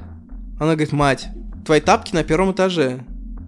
А мать просто не знала, как лифт работает. Она подумала, что они просто постояли в этой коробочке и вышли на этом же этаже. Ну, типа, фаранги, что так не придумают. Вообще, Юго-Восточная Азия невероятно сложный регион. Меня все время не покидает ощущение, что я трогаю миллиметр кожи гигантского диплодока. И то, что чтобы увидеть его целиком, нужно потратить всю жизнь, а то и две жизни на этот весь регион. Я имею в виду север Юго-Восточной Азии, включая Мьянму, Лаос, Таиланд, Вьетнам. Года три назад, катаясь по востоку Турции, то есть в самых заповедных местах, на границе Сирии, с Ираком, там, где мечтал бы исходить каждую деревеньку, э, мы прибыли в город Дьярбакыр. Это неофициально турецкий Курдистан, то есть там еще в 2010 году шли уличные бои с курдами, ну, город стоит на реке Тигр. В 50 километрах от города протекает река Ефрат. Между двумя этими реками, в Междуречье, мы остановились на каменистом плато, разожгли огонь, пожарили мясо, подумали вообще о том, где мы находимся. Так вот, в этом Диарбакыре мы познакомились с одним мужчиной, который, в свою очередь, обмолвился случайно о том, что в городе проживает ассирийская община. И я загорелся, я спросил, а можно на них посмотреть? Я никогда в жизни не видел ассирийцев. Что это вообще за люди? Я просто знаю, что они на кол людей сажали и кожу с них сдирали заживо, там, 5000 лет назад. Он говорит, да, можно, это мой друг. Он везет нас в церковь в Диарбакыре. А, церковь ортодоксальная. Ортодоксальная это значит, ну, на наш язык православная, что ли. Ассирийская. И я вижу впервые в жизни ассирийца. Я вот помню этот момент, я пожал ему руку и говорю, я первый раз жму руку ассирийцу. Вы человек из легенд для меня. Он смеется. Я ему говорю, а вы можете меня, пожалуйста, на кол посадить? Это просто такое погружение в историю. Он говорит, сегодня, вы знаете, что какой сегодня день? Сегодня Рождество Христово. И мы такие смотрим, действительно, 7 января. Он говорит, пойдемте, хотите, я вам почитаю на арамейском языке молитвы. И мы заходим в эту церковь. Он берет книги и начинает читать на двух языках. На ассирийском и на арамейском. А арамейский это язык, на котором разговаривал Иисус Христос. И ты закрываешь глаза и просто погружаешься в какие-то библейские времена. И не понимаешь, за что тебе такое, собственно, счастье-то выпало. Вы знаете, вот это Восток Турции. Места, знакомые каждому русскому человеку. Когда ты путешествуешь по Таиланду, у тебя никаких зацепок. Ты скользишь по стеклу в отличие от местных геккончиков. Знаете, тут водятся гекконы, которые могут лазать по стеклам вертикально вверх и даже вверх ногами. как они это делают, они не, цепля... не цепляются лапками, у них э, в лапках есть действует так называемое вандервальсовое электричество. Но суть не об этом вообще речь. Речь о том, что мне здесь не за что зацепиться. Это совершенно новая область. И поэтому все, что я говорю про Таиланд, это понимаете, что это меньше одной стотысячной процента того, что действительно существует. Я понимаю, чтобы действительно познать Таиланд, надо уйти от Таиланда островов и прибрежных полос и уйти куда-то на север. Ближе к Мьянме, ближе к Чанграю, Чангмаю. Надо познать вот этот Таиланд. И, разумеется, я туда съезжу. И, разумеется, я вам дам репортажик о том, как устроен действительно этот город. И почему Таиланд это не море. И напоследок я расскажу одну историю. Недавно я был на одном острове после тяжелого, тяжелой рабочей недели. Решил съездить на остров снял лежачок, купаюсь, наслаждаюсь, боюсь морских ежей. И рядом со мной приземляется целая компания азиатов. Снимая все соседние лежаки, шумная, громкая компания, но при этом учтивая и интеллигентная. Сразу видно, потому что они тут поздоровались, сказали, мы не вам не помешаем. У нас сегодня корпоратив. Я разговаривал с одним парнем, говорю, какого рода корпоратив? Он говорит, ну, в компании, в которой я работаю, решил нас вывести сюда. Я говорю, а в чем состоит твоя работа? Он при этом подкуривает ганджубас, и говорит, и так радостно мне показывает, травка. Я говорю, классно, травка, здорово. А в чем работа состоит? Он снова поднимает косяк, показывает мне, травка. Я говорю, в смысле, ты работаешь в сфере ганджубаса? Он говорит, да. Я говорю, кто ты? Он говорит, я ученый. Я говорю, как ученый? Он говорит, я работаю в центре изучения ганджубаса в Хуахине, там через Сиамский залив на той стороне, говорит, можешь на паром сесть, приехать. У нас э, целая ферма, мы разводим разные сорта, вот, у нас директор японец, показывает благообразного мужчину лет 50, который лежит на соседнем лежаке. Мы, говорит, создаем разные интересные сорта с необычными эффектами. Вы же, наверное, слышали, что в Таиланде с этого сезона легализовали марихуану, причем легализовали так, не декриминализировали, а легализовали. То есть тут прям магазины стоят кругом с марихуаной. Я ему говорю, хм, так вы ученый? Я говорю, вы понимаете, молодой человек, я тоже своего рода ученый. Я говорю, как мне можно получить грант? Он передает мне косяк, говорит, ваш грант коллега. Я говорю, благодарю. Оказывается, у них сеть магазинов по всему Таиланду, но в прибрежных зонах ничего нет. Это для туристов, это для быдла. Настоящий Таиланд, он говорит, это Чанграй, Чангмай, Бангкок. Ты, говорит, чувак, тут теряешь время. Я говорю, а ты откуда? Он говорит, я из Мьянмы. Он говорит, я беженец. Дело в том, говорит, что у нас год назад власть захватили, говорит, э, авторитаристы, говорит, и в стране начался коллапс. И все маломальски образованные люди, говорят, из Мьянмы бежали. Он говорит, я тебе не советую сейчас приезжать в Мьянму, это прямо сейчас Янгон это самое опасное место во всей Юго-Восточной Азии. Поэтому, говорит, не езди туда, уезжай на север Таиланда, говорит, и познавай страну. Ну и напоследок, конечно, мое традиционное предостережение, что не надо курить ганджубас и пить алкоголь. Это всего лишь средство рекреации. Это как на праздник, понимаете? Вот на праздник можно, на праздник. А вот так вот делать это частью своего повседневного культурного кода – это путь деградации. Марихуана, понимаете, она очень обманчива. Она создает эффект, что ты креативный. На самом деле это не ты креативный, ты не придумываешь креативные идеи. А, просто тебе более повседневные вещи, более э, скучные пресные вещи кажутся более интересными. То есть шутки, придуманные под марихуаной, они смешные только когда ты под марихуаной. На самом деле это очень плоские, неинтересные шутки. Я проверял, то, и меня эта гипотеза еще заботила лет в 17, я действительно проверял, я записывал, я понимал, что раз за разом все идеи, шутки, пассажи, это все очень среднячково. Настоящий креатив, настоящая писательская и созидательная деятельность в главе начинается после хорошего сна, после хорошей физнагрузки, после хорошей книги, после хорошего фильма, их общения с очень приятными людьми. Марихуана и алкоголь — это всего лишь рекреация. Редкая добавочка, чтобы немножко отключить разум. И я давно заметил, что с людьми, у которых марихуана это важная часть культурной идентичности, мне никогда не бывает по пути. Прочтение этой книги, очень увлекательной с точки зрения истории, привело меня к мысли о ценностях.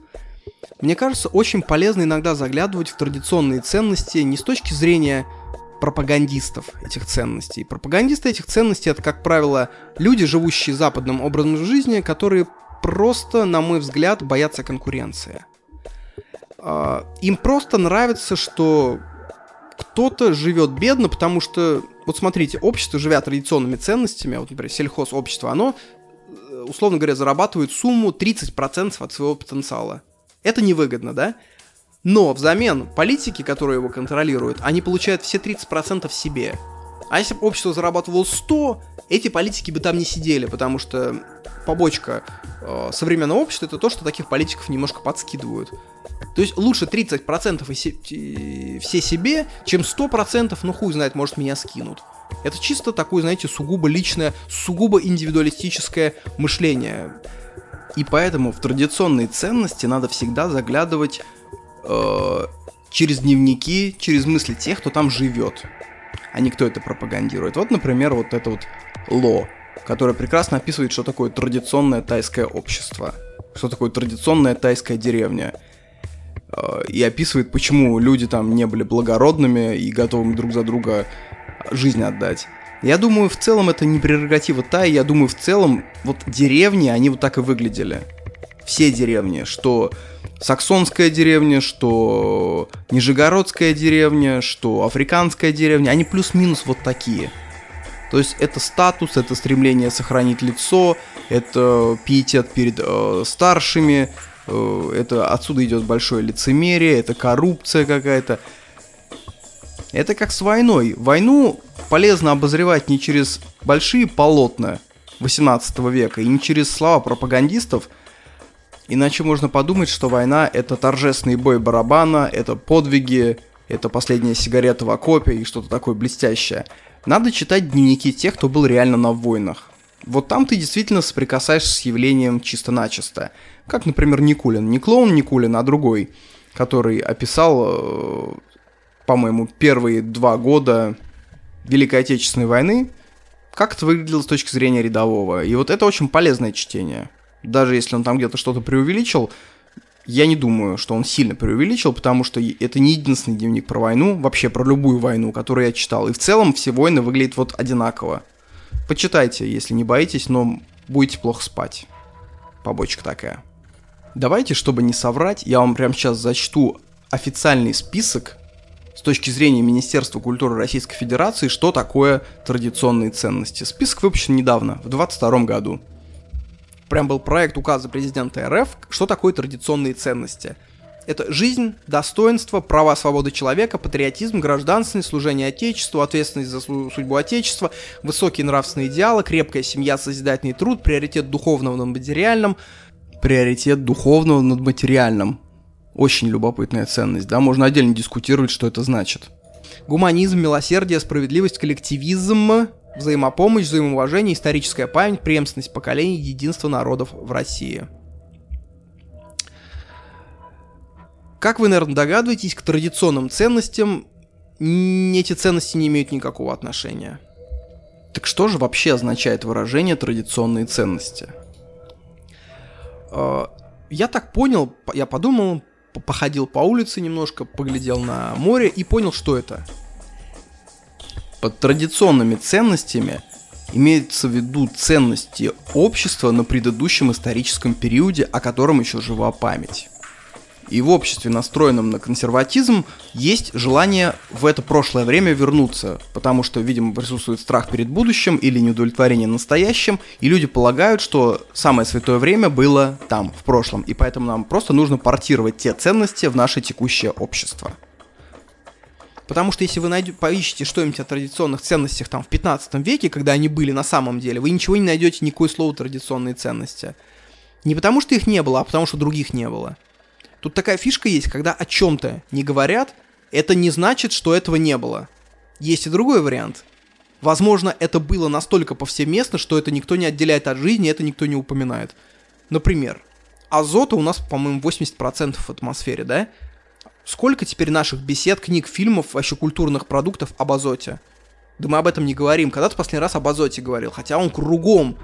И может сложиться мнение, что азота у нас нет. А на самом деле азота так много, что мы просто его не отделяем. Или, например, э, там, разговоры о традиционной гравитации. Ее быть не может, потому что гравитация есть только одна, и мы в ней живем. Если когда-то появится вторая гравитация, мы будем говорить о той гравитации и о текущей. Также и традиционные ценности. Если о них кто-то говорит, значит сейчас мы в них не живем. значит, они, они были когда-то раньше. Что такое традиционные ценности? Это явление относительное, как прадед. То есть слово прадед для тебя это один человек, для твоего сына это будет другой человек. Сейчас для нас традиционные ценности это ценности сельской общины. Вот это традиционные ценности. Когда зарождалась сельская община только там 15 тысяч лет назад, традиционными ценностями, соответственно, были ценности охотников-собирателей. Ну, логично, да? Но сейчас мы от охотников-собирателей так далеко, что их ценности мы уже не помним никогда. На самом деле, это вот и есть традиционные ценности. А то, что у нас сейчас называют традиционными ценностями, это целое попури. Это ценности крестьянских общин, первое. Это советские ценности, это комсомол, двуполярный мир, космос, Великая Отечественная война, которых не было в традиционных ценностях. Это улично-пацанские ценности. Улично-пацанские ценности — это такой микс криво портированных традиций крестьянской общины в большой город, то есть когда община крестьянская приезжает в город, она рождает какие-то понятия и принципы, потому что она попадает в другую среду. И это микс с воровской моралью профессиональных воров конца 19 века, которые были поляками и евреями во многом. Вы же знаете то, что в основном все блатные, то есть начало века, прям самого конца 19-го, это либо евреи, то есть там жаргон, на самом деле, блатной, он процентов на 100 почти состоит из э, идиша. А идиш — это говор европейских евреев, который выработался где-то там в германских землях, там в 15 веке. И это его отличие от иврита, потому что иврит — это как раз древний еврейский язык, на котором разговаривали в Палестине вот тогда еще, во времена Христа. И забавно, что, по идее, государственным языком Израиля должен был стать именно идиш, потому что все евреи говорили на идиш, а это был мертвый язык, иврит. Но они его восстановили, разархивировали, смахнули с него пыль, и теперь этот библейский язык официальный в государстве Израиль. А идиш, ну вот, вот так и остался. То есть вот такой вот микс. На самом деле к традиционным ценностям это не имеет никакого отношения. Что такое прям классические ценности сельской общины? Вот если вы хотите традиционные ценности, давайте я вам сейчас расскажу, что это. Это коллективизм. Это правда. Коллективизм — это непонимание своих целей и своих границ. У тебя отсутствует сепарация от группы. То есть, что такое сепарация от группы? Ты можешь находиться в семье, например. Ты любишь семью, ты себя от нее не отделяешь, но при этом ты понимаешь, что это я, а это мои люди. Это не коллективизм. А, когда ты говоришь «есть моя семья, и я ее член, и я себя не мыслю вообще без нее», это коллективизм. Коллективизм — это конформизм. То есть самое страшное — быть странным. В любую сторону, в хорошую, в плохую, неважно. Отсюда, кстати, берется неприязнь, я думаю, к геям ровно как к интеллектуалам, художникам, стремящимся, баламутящим воду, людям, которые что-то делают новое. Э, я думаю, в сельской общине к ним ко всем отношение было прохладное. Вторая ценность традиционная – это сословное общество. Из сословия в сословие почти нереально перейти. Это такой аналог каст, более мягкий, конечно, более проницаемый, но э, в средневековье войны даже шли э, без участия крестьян, как правило, если не брать какие-то их там восстания отдельные, крестьяне присутствовали на войнах как часть добычи, можно сказать так. То есть представь себе, что ты в интернете, например, воюешь за какой-то источник дохода, за какой-то веб-сайт, который генерирует хорошую прибыль. Ты не воюешь самим веб-сайтом, просто ты его завоевываешь, и он дальше тебе приносит прибыль. Крестьяне то же самое. Вот есть деревня, она дает, например, лорду такое количество там зерна, оброком. А, им, в принципе, пофиг, какой именно лорд будет это зерно брать. То есть лорды между собой дерутся, а крестьяне продолжают копать землю и сажать зерно. И вот эта вот сословность, она, я думаю, очень сильно укоренена в традиционном обществе. То есть ты, в принципе, даже рассматриваешь людей из другого сословия как людей из другого теста. Помните, как у Обломова было? Когда он описывал Обломовку, он говорил, что кучер, то есть они готовили, помните, пирог, такой, который там в субботу, например, поступал на барский стол. Его ели два дня, потом его ели тетушки разные, потом он переходил в девичью комнату, и там в следующий четверг остаток там пирога, закаменевший, доедал конюх, который поражался, что вот этот пирог был на господском столе. Вот, вот это вот суть сословности. Большая рождаемость прохладное отношение к смерти детей, узаконенный инфантицид и геронтоцид, то есть убийство детей и стариков. Если читать какие-то воспоминания о крестьянах 19 века, вы там кучу историй увидите, как у них нормой считалось на семейном совете реши- решить, что мы этого ребенка не тянем, младенца, его просто выносили, клали за этот на мороз, за калитку. И через там два часа приходили, зарывали. Мороз сделал свое дело. Геронтоцит узаконенный, то есть, в принципе, очень прохладное отношение к человеческой жизни. Знаете, такая исконная история из традиционного общества. Лежит где-то в углу в темном бабка, кашляет при смерти. И вполне можно сказать, ну ты бабка, давай уж помирай, зажилась. Нам еще вот детишек рожать, мы это в этом угле поставим люльку. Давай-давай, бабка.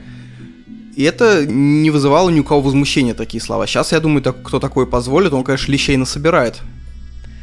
Еще одно. Отсутствие понятия Родина, Отечество и патриотизм. Это все ценности модерна, которые пришли с французской революции. Этого никогда в традиционных обществах не было.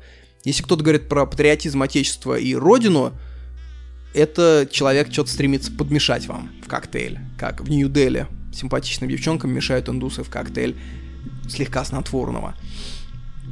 По исследованиям э, традиционных времен, то есть там прям классика, средний житель деревни всю жизнь проводит в радиусе 10 километров. То есть обычный житель не выходит из этого радиуса за свою жизнь. А если брать большинство времени, которое он проводит в жизни, то он вообще в радиусе 500 метров его проводит. То есть вот окраина леса, вот колодец, вот дом, вот мое поле, вот на этом участке он проводит жизнь. То есть он никак не ассоциирует себя с огромной территорией, которая раскинулась отсюда до сюда. Это не чисто российская реалия, это реалия общемировая. Э, нация и понятие родина, отечество, они могут появиться только с развитием печатных средств информации и массового образования. Это все пришло, ну, очень недавно. Моя прабабушка была первым поколением детей, которые застали массовое образование. Представляете, только моя, вот вы сейчас слышите мой голос, и моя прабабушка, то есть мать моей бабушки, была первым поколением. Это все было очень недавно. А, в одной Нижегородской области, по воспоминаниям, было настолько много диалектов, что люди с севера Нижегородской области и юга могли местами друг друга не понимать вообще, о чем идет речь. А, если брать более отдаленные, например, архангельцы, поморы – нижегородцы и, например, жители Варшавы. В веке 18 они примерно друг к другу относились э, равноудаленно. То есть для нижегородца житель Архангельска был настолько же далек, как житель Варшавы, поляк на, наше, на наш язык. Если бы история в 19 веке сложилась немножко иначе, возможно, архангельцы были бы одной нацией, а варшавяне с новгородцами считались бы русскими. Или наоборот, новгородцы были бы поляками, а там поморы были бы, например, датчанами. Это настолько могло быть реально все, потому что нацбилдинг, он пошел в 19-м, особенно в 20 веке. Поэтому все эти понятия родина, патриотизм, это сразу говорит, что это не традиционные ценности. Недостаток, следующая ценность. Недостаток ресурсов, бережное, бережное отношение к еде, отсутствие образования, то есть все традиционное общество строится на недостатке. И от этого формируется специальная модель. Вы можете прям сами посмотреть, а, насколько какое-то общество далеко отошло от традиционного, как оно относится к еде. Вот американцы, которые голода, не знаю, сколько сотен лет уже не видели, нормального такого голода, они едой кидаются. В любом традиционном обществе это вызывает просто панику. Ну, в России даже, вот при, прикиньте, сейчас уже ладно, да, а прикиньте, там, прошлое наше поколение при бабушках кидаться едой. Это, за это можно таких подзатыльников наполучать, что просто глаза выскочат из орбит. И вот теперь сравните это со списком традиционных ценностей. То есть э, очень удобно называть что-то каким-то термином и засовывать туда все что угодно. То есть я, например, говорю салат с языком, а мне туда и язык, и муравьиные гнезда, и вчерашнюю баранину, и немножко этого холодца слили, жир из холодца, и говорят, вот, язы- салат с языком. Не, ребята, это не салат с языком. Называйте это иначе, пожалуйста. Ну что ж, после проституции самое время перейти к Паустовскому. Если бы мне сказали сформировать команду на чемпионате мира по природе, я бы взял два фланга, Пришвин, Мамин, Сибиряк, а в нападении у меня было бы Паустовской.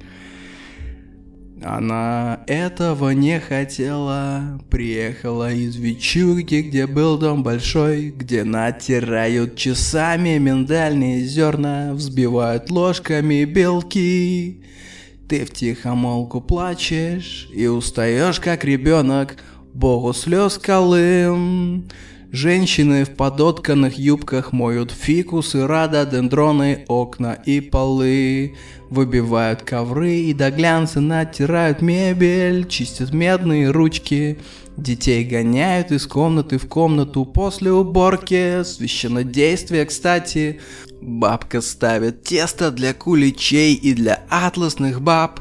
Катка с желтым пузырчатым тестом, укутана ватными одеялами. И пока оно не всходило, нельзя было бегать, резвиться и хлопать дверьми. А теперь ты одна в утробе хрущевки. Муж твой ушел туда, где стекают воды ливневки, и дальние родственники живут западным индивидуализмом и не пускают в свое личное пространство, а ты чересчур навязчиво, и тебя оставляют наедине в твоей квартире, которая помнит шаги большой семьи. Паустовский. Вы все знаете его как знаменитого природника и хозяйственника, но человек написал, между прочим, великолепную книгу «Аналог детства, отрочества и юность» у Толстого. Это просто воспоминания о конце 19-го, начала 20 веков. Великолепная вещь, сразу скажу. Слог у Паустовского очень сильный, э, и в целом он там описывает просто городскую и, ну, так скажем, общественную жизнь России – Паустовский в середине века был в шаге от того, чтобы взять Нобелевскую премию по литературе. И чуть-чуть пролетел, ее взял Шолохов. Почему я люблю такое читать? Потому что такие книги, они очень здорово дополняют твои личные воспоминания. Как пазл. Знаете, вот я начал жить, условно говоря, там в 90-х годах, и у меня есть пазл 90-х годов. Но многие вещи в 90-х годах, которые я видел, они тянутся корнями дальше. Чуть-чуть там в 60-е, какие-то в 40-е, какие-то там в начало века.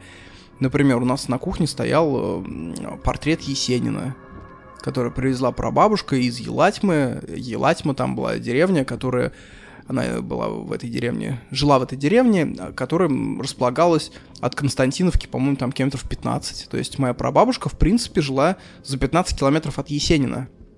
Прикольно, да? В теории они могли где-то мимо, мимо друг друга проходить. Хм. Ну ладно. И эта вещь из начала 20 века, вырезанный его лик, там, с 30-х, 20-х годов на берестяном панно, оно у нас стояло дома и сейчас стоит.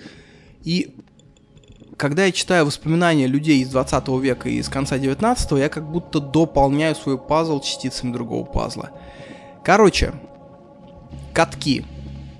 Самое начало 20 века. Вся Москва на катках, еще до советского периода.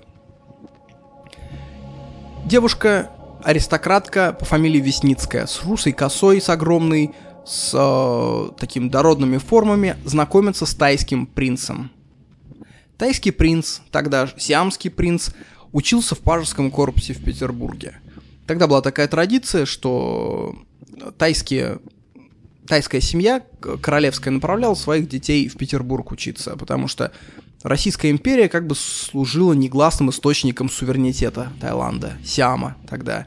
Потому что все остальные страны были оккупированы в округе, и Таиланд, как вы знаете, единственной страной остался в Юго-Восточной Азии, которая никогда не была колонизирована.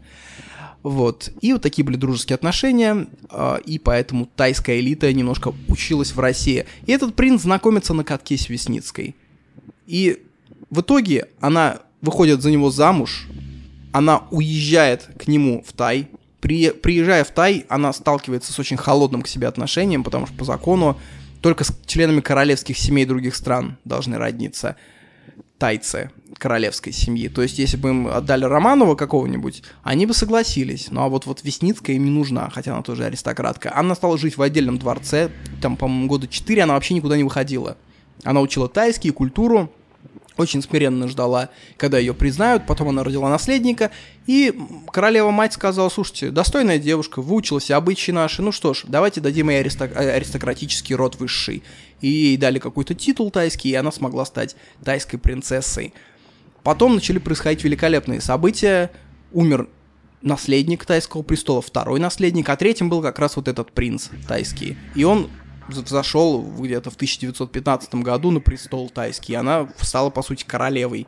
Девчонка из Москвы, представляете, которая на катке каталась, стала э, сиамской королевой. Но долго ее счастье не продлилось, потому что там было принято многоженство, и он взял, решил взять в жены свою племянницу второй женой. Она, как православная, сказала, слушай, это без меня.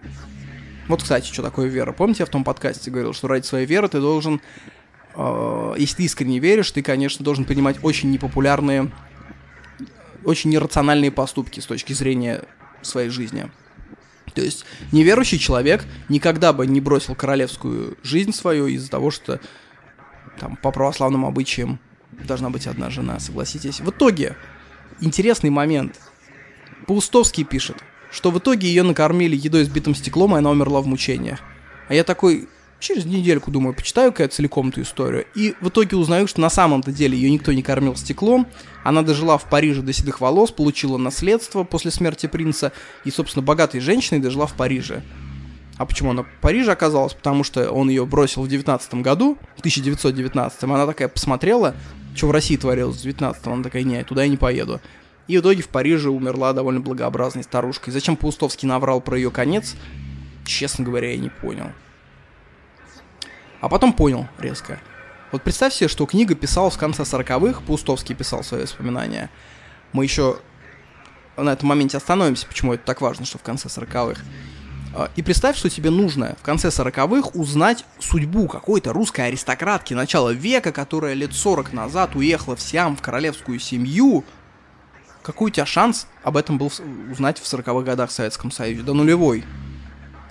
Это сейчас, вот бывает такие моменты, сидишь, думаешь, а как поживает Петька Гамишев, с которым мы служили, или там Володька Ермилов, с которым в школе мы тогда э, бегали, листья жгли. И ты ищешь этого Володьку Ермилова, находишь его, смотришь его, чем он живет там ВКонтакте. Они все ВКонтакте, эти люди. И удовлетворенно ложишься дальше спать. Или помните, Савченко была такая, ну, летчица украинская. В 15 году просто все про нее говорили, это была центральная фигура. Сейчас просто даже странно кажется, Савченко. Была такая, вот недавно я о ней читал. Что с ней стало в итоге? Это секрет. Так вот, э, Пустовский травит огромное количество всяких забавных историй. Он учился в Киевской гимназии, он вообще жил на Украине.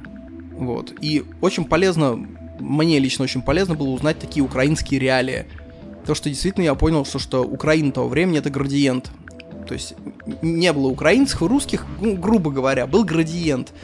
С Брянской области по каким-нибудь Карпаты шел градиент, и по его мере все меньше русских слов, все больше украинских. Не было такой границы, где вот, вот тут русские, тут украинцы. Такого не было, был градиент. Он учился в Киевской гимназии и при нем исключили одного парня с волчьим билетом. С волчьим это без права восстановления. Преподаватель этого парня назвал болваном. Парень встал и говорит, извиняйся. Учитель говорит, не подумаю. Тогда парень подходит и дает пощечину учителю. Окей. Парни исключили за это за пощечину учителю. На следующий день парень проходит с ружьем мимо поста охраны. Шутка, никаких постов охраны не было. Заходит в класс с ружьем, направляет на учителя ствол и говорит «Извиняйся». Тот начал прятаться за детей. Когда парень закричал «Трус!», вышел в коридор и застрелился. И этого препода потом хозяин гимназии, директор гимназии прилюдно отстранил. Вот такая вот история. Вот такой вот Колумбайн начала 20 века. Там, конечно, все более подробно написано, более детально, я поэтому призываю вас почитать эту книжку. Сегодняшние обе книжки я призываю вас почитать. Обычно я говорю про некоторые книги, что я ее прочитал, но я вам не рекомендую, потому что, ну, вам она может не зайти по ряду причин. Вот эти обе книги, они прям очень увлекательные и очень познавательные. И читаются очень легко, конечно. Молодых гимназистов той поры называли кишатами, потому что они кишели под ногами. Это такой сленг был гимназистский. А, знаете, интересно вот это сравнивать, конечно, школу там 1910 года и школу 1990 года, в которой я учился. 85 лет разницы, 86. И прям видишь, какие-то моменты остались вообще неизменными, а где-то поменялось прям все кардинально. Вот э, гимназия, знаете, на что это больше похоже?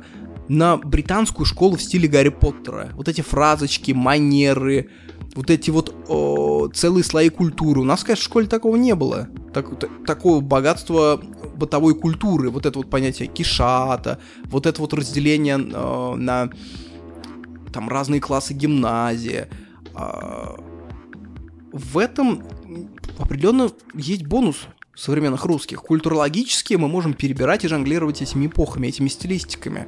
Они даже на цвет разные. Имперская, раннесоветская, позднесоветская, наша, современная. У них даже запах разный.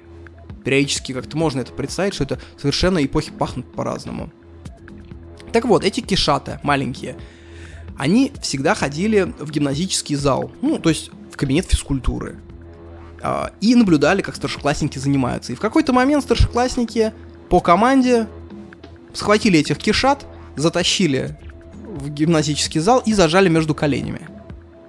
И держат. Кишаты вырываются, а, слушайте, гимназисты, старшеклассники, это там 15-16 лет, это уже парни крепкие.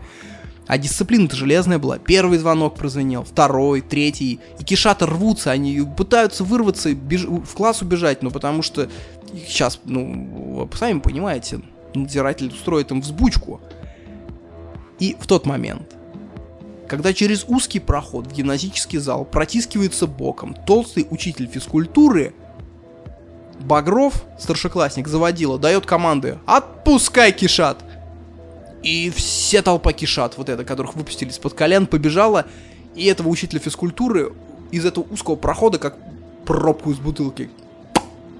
Да нет, я знаю, как этот звук правильно делать, просто я не хочу палец заводить за щеку, потому что трогал э, ручку дверную. А как говорится, если трогал ручку в подъезд, возможно, вчера отсюда выносили покойника. И этими руками трогали ручки двери. Всегда это помните. И Кишатов выталкивают этого учителя физкультуры. Такая фигура просто высшего пилотажа.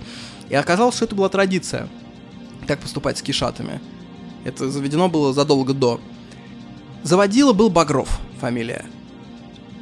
Человек интересный. Это человек, который выстрелил в Столыпина. И на суде, когда ему объявили смертную казнь через повешение, он сказал, ну, подумаешь, не съем еще 2000 котлет, всякое бывает. И все гадали, кто это, революционер, не революционер. Ходили даже слухи, что это Николай II подослал этого убийцу, потому что он не мог совладать со Столыпиным. Но факт остается фактом. То есть человек, который устраивал для юного Паустовского забавы в Киеве, он оказался убийцей Столыпина. А еще в старшем классе учился некто под фамилией Булгаков. Автор «Мастера и Маргариты», «Собачье сердце» и все такое. Они учились в одной гимназии. Любопытно, что был у них урок Слова Божьего. Это очень похоже на уроки научного коммунизма в советских институтах. Мне кажется, в России в каждую эпоху было что-то такое нудное, идеологически тягомотное, что все понимают, что это нахер не надо, но все его заучивают. И у них был очень суровый иерей, который всех просто выдрачивал. Он заставлял учить священное писание, как в армии учат устав. И в какой-то момент кишата от него просто сбегали и убегали в другой класс. А класс был разделен на две части. Польская группа и православная группа. Поляки учили католичество, их там учил э, свой католический священник, а православных учил этот иерей, который всех выдрачивал. И православные ребята убегали в католический класс, и забавно, что э, в этом классе формально царствовала власть Папы Римского. Вот, вот когда там проводился этот урок, то есть там главенство Папы Римского. То есть туда этот иерей православный не мог войти и командовать. В этой гимназии такое правило было. И вот эти православные кишата забегают, и э, католический священник, который ведет уроки, он говорил им, вот вам газета, не мешайте сидеть на задних партах, я вам разрешаю прятаться, но тихонечко. Вот, и дальше начало что происходить. Урок католической культуры, я не знаю, как это назвать. Урок католицизма. Э, священник говорит, там, Жибовский, ну-ка наизусть, магнификат. Это, он такой стоит, ну не знает магнификат. Он ему говорит, следующий там, Красовский, магнификат. Левандовский, магнификат. Никто не знает. Никто не знает. И тогда задней парты поднимается рука, и какой-нибудь православный беглец, который читает газетку, говорит Magnificat anima mea, magnificat dominum, et, et sucalvit spiritus meus in Deo, salutari. И тогда католический священник расплывался и говорил, поляки, как вам не стыдно, русские выучили ваш магнификат, а? Подзывал русского и насыпал ему кофейных конфет. И поляков еще жестче распекал. Еще была забавная история. Э, в Плесаднике собралась вся гимназия. Поляки, русские, но не позвали евреев. А почему не позвали? Потому что они придумали фишку. Лучшие ученики, поляки русские, должны были бы хотя бы по одному экзамену получить четверку вместо пятерки, чтобы золотые медали, медали все ушли евреям.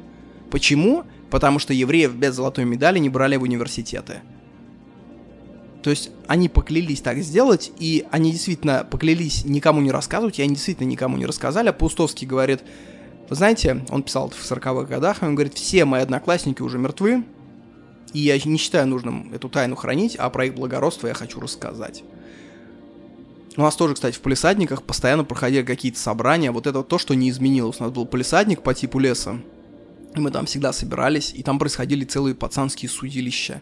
То есть, если кто-то не прав, если у кого-то кому-то претензия, э, собиралось целое общество. И каждый мог сказать речь.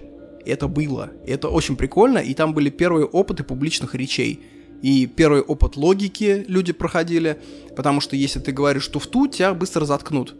Это безмерно полезный опыт, я вспоминаю с большим удовольствием, я, может, еще как-нибудь это проанализирую, вспомню и расскажу вам отдельно, что там было. Еще один прикольный аспект, что в каких-то ситуациях тебя больше всего выматывает не то, чего ожидается в этой ситуации, а совершенно неожиданные вещи. Вот, например, когда Паустовский во время Первой мировой войны попал в санитарные обозы, а, его утомляли не убитые, не трупы, не бессонница и даже не стрельба.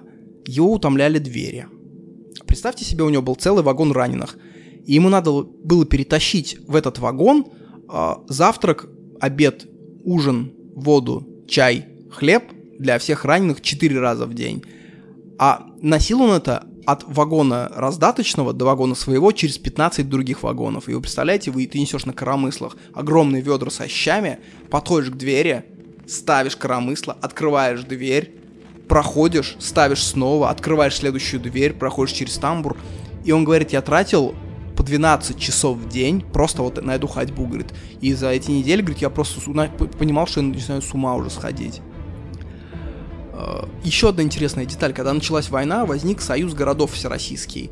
Это то, о чем сейчас мечтают Z-патриоты. Это такая общественная организация, всероссийское объединение городов, такое параллельно правительству, которое помогает тыловикам. Сначала с разрешения императора она помогала, помогала в тылу. Потом война шла все хуже и хуже. Нет, по бумагам она шла идеально, если смотреть карты. Русская армия воевала в Галиции. Но солдатам был пиздец, и в тылу был полный пиздец. Страна просто нищала. Потихоньку этот союз городов всероссийский, эта общественная организация начала переходить в оппозицию. Вот, наверное, это та причина, по которой в современной России очень не любят независимые организации. Неважно, даже если эти организации поддерживают Z истории все, если они абсолютно Z лояльные, сегодня они Z лояльные, завтра они скажут, слушайте, а что-то как-то не очень мы правильно ведем войну. И все. В итоге этот союз городов российских стал оппозицией, они участвовали в февральской революции, октябрь они не приняли, октябрьскую, большевики их запретили, и потом они в Белой армии действовали, потом ушли в эмиграцию. Это вот история о том, как лоялистское движение стало оппозиционным. Я думаю, все эти кейсы прекрасно изучаются власть имущими. А, совершенно еще одна ебанутая история произошла с Паустовским в одном еврейском местечке году в 15 в 1915 -м. Они приехали в деревню в какую-то, и в этой деревне им сказали, зайдите, пожалуйста, вот в тот дом, там помощь нужна. И когда они зашли, они поняли, что там лазарет оспенных больных. И когда они попытались выйти, они поняли, что их окружили, и военные говорят, слушайте, извините, что мы так с вами поступили, но нужна была команда врачей, которая зайдет и будет там теперь все время находиться, лечить их, мы вас не выпустим. Ну, это вызвало, конечно, ярость у медиков, мы, говорит, и так бы зашли туда, но вот гадский поступок от военных такой. И у него в конце уже самого этого периода от оспы умерла девушка. То есть она была частью бригады медицинской, она заболела, она умерла, и он ее похоронил прямо там, где-то около этой деревни. Это прям могучая сцена, как он тоскливым ноябрьским темным слепым днем хоронит ее и поворачивается и не может уйти. Потому что говорит, вот там лежит ее тело. Вот нормальное тело, не уничтоженное, не убитое. Мы просто зарыли его в землю, и я, говорит, не могу уйти от этого места. Я знаю, что оно там лежит. И он очень такие детали подмечает, что такое, когда у тебя умирает близкий человек. Это, говорит, ты уже начинаешь забывать, и потом в какой-то момент ты чем-то занимаешься каким-то делом, и у тебя начинает голос этого человека в голове звучать. Потому что раньше вы этим делом занимались вместе. Прям вот на... отчетливо. И, говорит, в этот момент боль, говорит, как будто зубная, душевная. Потому что ты понимаешь, что этого человека никто не услышит, и ты его больше никогда не услышишь. Так вот, он заселился в одном еврейском местечке в отель, и ему сразу сказали, что номеров там нет. Есть как бы один, но на двоих, и там уже какой-то офицер спит. Вот, он заходит в этот номер, там 2 на 2 метра, из них половина занимает кровать, на которой спит офицер. Вот. Он такой, ну ладно, поставил рядом свою койку, раскладушку, легли спать, ну такое время было. А офицер говорит, смотрите, у меня и бульдожка есть. Показал своему бульдожку, ну типа собаку, собакой путешествует. Хороший сторож, говорит, привязался ко мне. Вот, жалко гнать теперь. Легли спать, поговорили, все. Ночью он просыпается от того, что все трясется. Паустовский проснулся.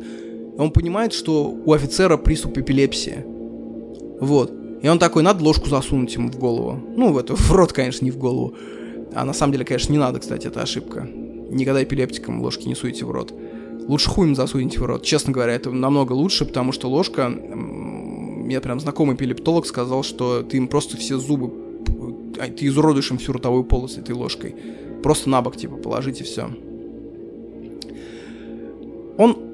Ему стремится растянуть рот, чтобы ложку туда засунуть, и в этот момент он чувствует, что ему перестает хватать воздуха. Пустовский пытается вздохнуть, а воздуха нет, и он чувствует какую-то такую тяжесть сзади. И он понимает, вот так вот оборачивается и понимает, что ему в шею сзади впился бульдог, который подумал, что он душит его хозяина. Пустовский берет ствол, вот так вот сзади, не глядя, как гангста, сносит бульдогу пол головы, забегают просто люди из отеля, видят этого, что этот в пене лежит офицер собака с простреленной башкой тут лежит, этот весь в крови лежит тут. Короче, прикиньте день, ты днем хоронишь любимую девушку, а вечером с тобой происходит вот это. Вот просто вот такой денек. Интересно, читая дневники начала 20 века, узнавать какие-то культурные особенности. Ведь сейчас, да, сейчас все задокументировано, но я тоже не думаю, что лет через 100, например, будут помнить абсолютно обо всех мемах, которые были у нас в 2015 году. Но какие-то мемы забудутся. Какой-нибудь спиннер, да, забудется, условно, через сто лет. Ну, у него же не такое значение было огромное, да, культурное. Ну, покрутился, покрутился, исчез. Вот также мемы 20 века. Они в диалогах как-то случайно э, рассказывают, например, про своих любимых писателей. И забавно, что там какой-то Мичман сказал, что, говорит, а я вот миру Лохвицкую читаю. Я начинаю гуглить, кто это такая, оказывается, что это очень была популярная, ну, не очень, это была э, умеренно популярная поэтесса начала 20 века. И потом она полностью исчезла. В советское время ее никто не печатал. И это неудивительно. Я, помните, в каком-то подкасте рассказывал, что одна из популярнейших актрис того периода, предреволюционного, Вера Холодная, ну, то есть это прям дива была. Это все ее знали. И ее один из самых знаменитых фильмов просто пропал. На фильм, на который ходили типа там сотни тысяч, миллионы э, русских людей, этот фильм просто пропал, его нигде нет. Он исчез. Это не про какие-то средневековые времена, это вот было лет сто назад. Это как, прикиньте, лет через сто пропадет фильм «Аватар», например. Просто все будут знать, что кто-то его смотрел, все, все его смотрели, но он взял да пропал, и сейчас ни одной копии нигде его нет. Так вот, про поэтессу Миру Лохвицкую. Она умерла еще до советского времени, то есть она практически исчезла из культурного слоя России. И я хочу почитать, кто это такая. И в этом есть какое-то такое интимное действие, что вот я читаю стихи этой Миры Лохвицкой, и я понимаю, что сейчас на планете не читает его никто. Потому что это чисто мем из 1905 года. Хотите, я вам стих прочитаю Миры Лохвицкой? Я хочу умереть молодой, не любя, не грустя ни о ком.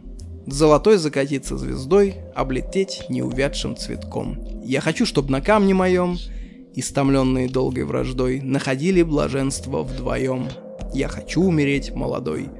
Схороните меня в стороне от докучных и шумных дорог, там, где верба склонилась к волне, где желтеет некошенный дрог, чтобы сонные маки цвели, чтобы ветер дышал надо мной, ароматами дальней земли.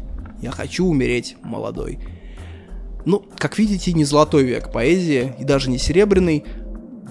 Ну, это такая как бы...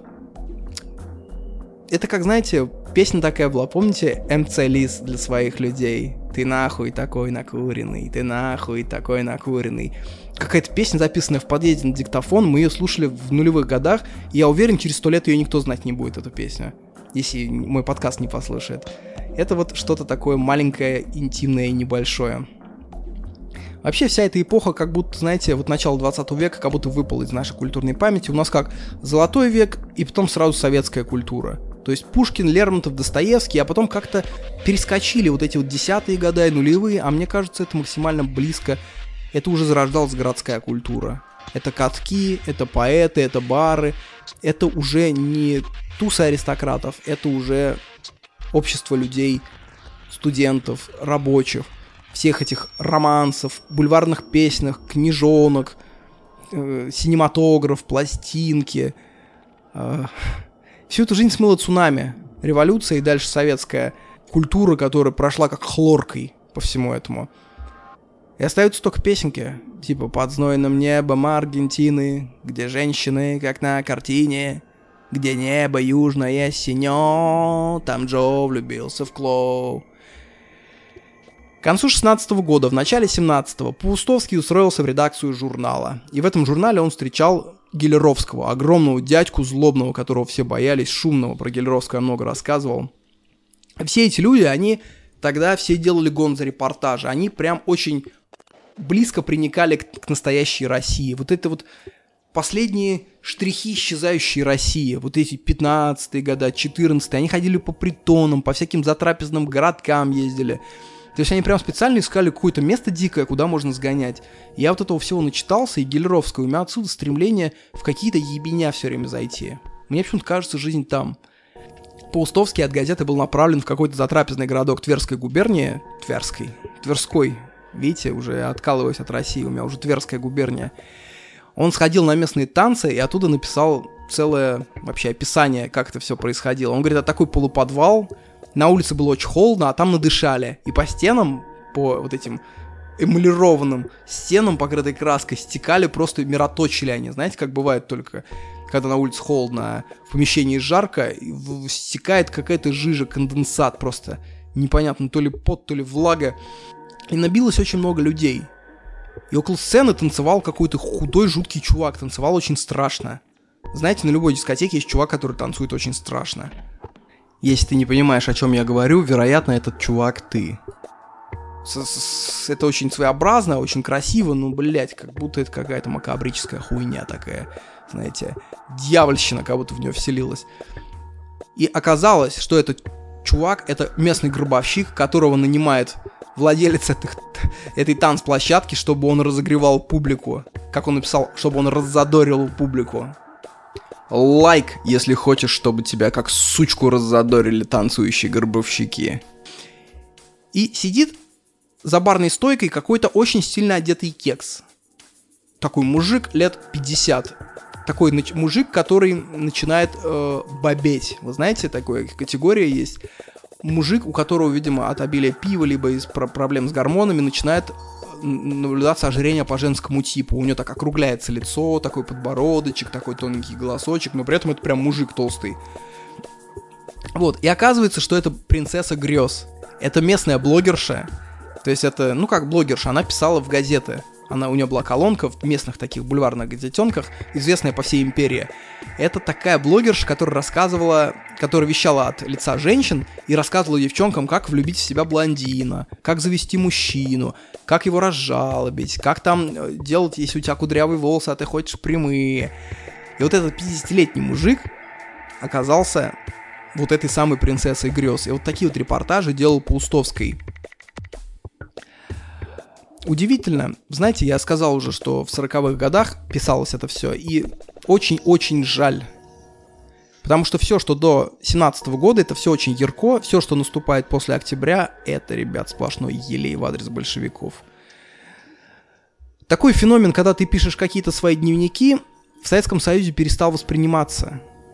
Потому что ты перестаешь верить. Ты смотришь биографию человека, и ты видишь, что он был награжден Сталинской премией, и ты понимаешь, что в его книгах в принципе не может быть живого словца. Как у Алексея Толстого вхождением по мукам, все, что до революции, все эти части, они все великолепные. После, ну все, началось. И особенно это обидно, потому что я допускаю, что революцию встретили очень многие с воодушевлением. У меня как бы, я кучу встречал свидетельств о том, что действительно февраль все встретили с большим воодушевлением. Царь был очень непопулярный, и в 17 году его защищали только силовики. А потом и они перестали его защищать очень быстро. Если бы Паустовский, допустим, мигрировал и написал бы эти дневники дальше, я думаю, перед нами пристала бы одна из лучших книг в истории 20 века, э, касаемо именно воспоминаний, потому что слог и э, подмеченность и стремление прижаться к реальности, о котором я говорил, как вкус к небу, у Паустовского она великолепная. Он специально прям вот... У него гонза дух в нем. Он стремится поговорить и узнать все от первого лица. Ну вот идеология. Идеология. Как люди, как началась революция, все стали выходить на улицы с красными флагами, как выступление Ленина он описывает, как рабочие плакали, доставали фотографии своих детей, говорили, вот товарищ Ленин нам дал свободу. Ты... Могло это быть, могло. Но тот факт, то что он просто физически не мог написать обратное, то есть он не мог написать, что, например, вы знаете, вышел Ленин, его освистали, крикнули «пиздуй отсюда, обратно в Швейцарию», он же физически не мог такого написать. И вот этот факт, он обесценивает вообще все написанное с какого-то момента. Это подписалось под дулом идеологического пистолета – это как представляете, вот сейчас написал бы чувак какую-нибудь великолепную книгу про криптоиндустрию, как там все происходит. Ну прям реально он там вертелся, все знает, книга замечательная. И потом он пишет вторую часть на волне успеха, и вторая часть спонсируется Сбербанком, и он пишет про банковскую сферу. И там начинается. Ребята, когда я зашел в Сбербанк, я увидел, как солнце через гордины вы понимаете, и вы понимаете, что, возможно, это и правда местами, но уже читать не хочется. Но надо отдать Паустовскому должное. А, этот человек, творя в сталинские времена, в самые лютые сталинские времена, он ухитрился прожить свое время, ни слова не написав о вожде всех времен и народов. Не вступил в партию, не подписал ни единого письма, обращения, клеймящего кого-либо. Он изо всех сил пытался остаться собой, и остался. То есть он совершил невиданный подвиг все-таки при всем этом. Я думаю, много раз ему подходили и предлагали очень такие неоднозначные вещи подписать или написать, и то, что он это не делал, супер. Не уверен, то, что все из нас так бы смогли. В этом плане про революцию вообще мало что можно почитать, потому что есть ее хейтеры и есть те, кто писал в Советском Союзе. Ни тех, ни других читать невозможно. Как обычно, самое все лучшее про нас написали западные авторы. Я очень жду Бивора. Помните, я обозревал его книгу про Сталинград и про Вторую мировую войну, и у него сейчас вышла книга про русскую революцию. Я ее пока нигде не могу найти, она вышла, и я очень хочу ее купить. Поэтому кидайте в личку мне ссылку. Если вы ее найдете, я ее прям приобрету. Еще одна красивая история. 18-й год. В Москве голод. Ну, как голод. У него была восьмушка хлеба, то есть это одна восьмая часть буханки, на весь день, и два яблока. И он работал репортером, то есть целыми днями он сидел э, в ЦИКе, там, где меньшевики с эсерами, большевики э, и постоянные дискуссии. Вся Россия дискутировала тогда. Это клубы махорочного дыма, это миллионы споров. Он описывает, как в своей речи там Мартов вел всякие разные. Ну, то есть Россия вся говорила, рассыпалась и говорила.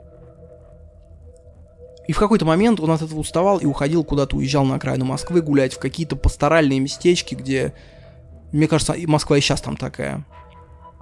И он познакомился с мужчиной, который работал в какой-то умирающей теплице.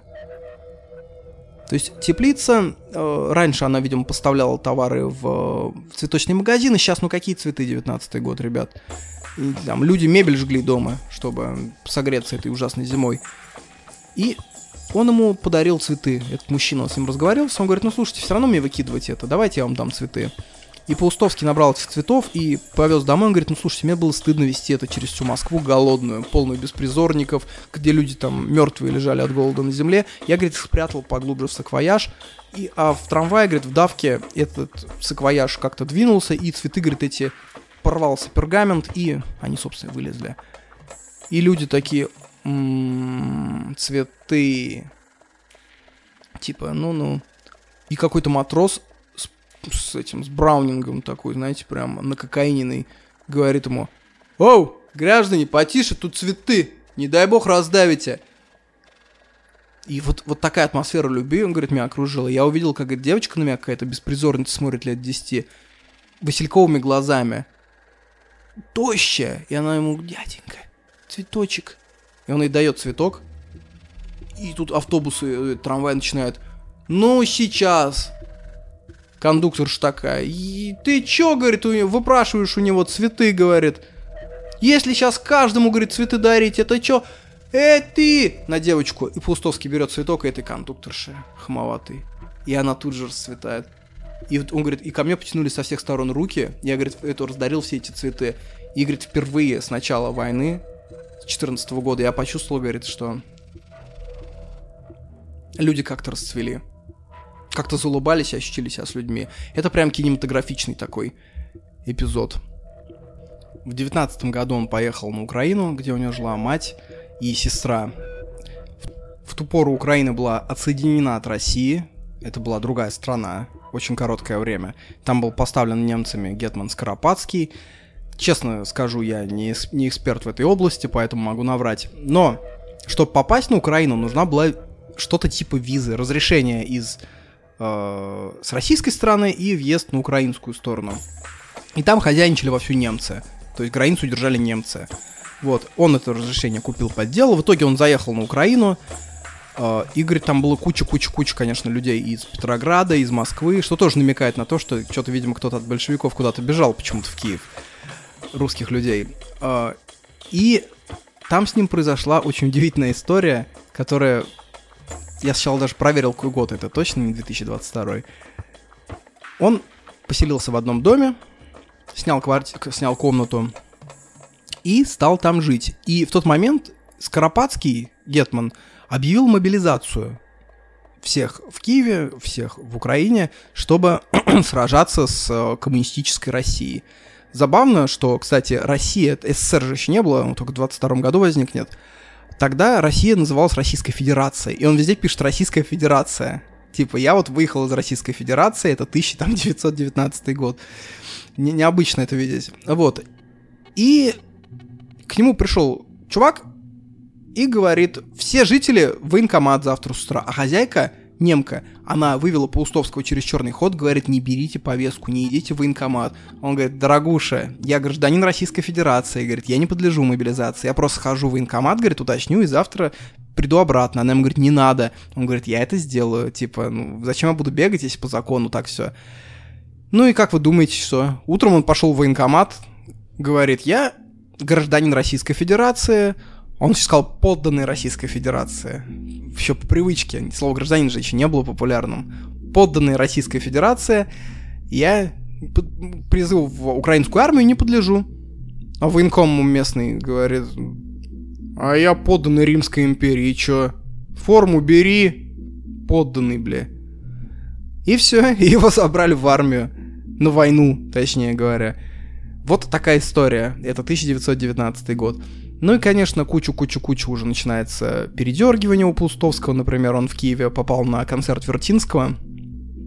Еще раз посоветую вам посмотреть сериал про Вертинского. Русский, ну, великолепный просто сериал, атмосферный.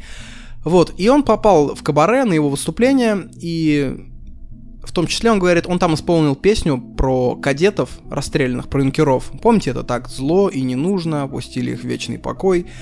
И он говорит, это была песня про кадетов, которых расстрелял киевский режим Скоропадского.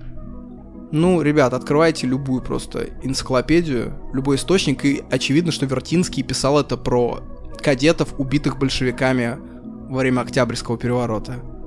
Ну, вот, вот такие вот мелкие жульнические штучки, конечно, не красят эту книгу, и дальше я читал просто ради описания быта. То есть я перестал верить э, каким-то его утверждениям, потому что как только их перепроверял, оказалось, что это либо неправда, либо никому не известно, он говорил, что это известно.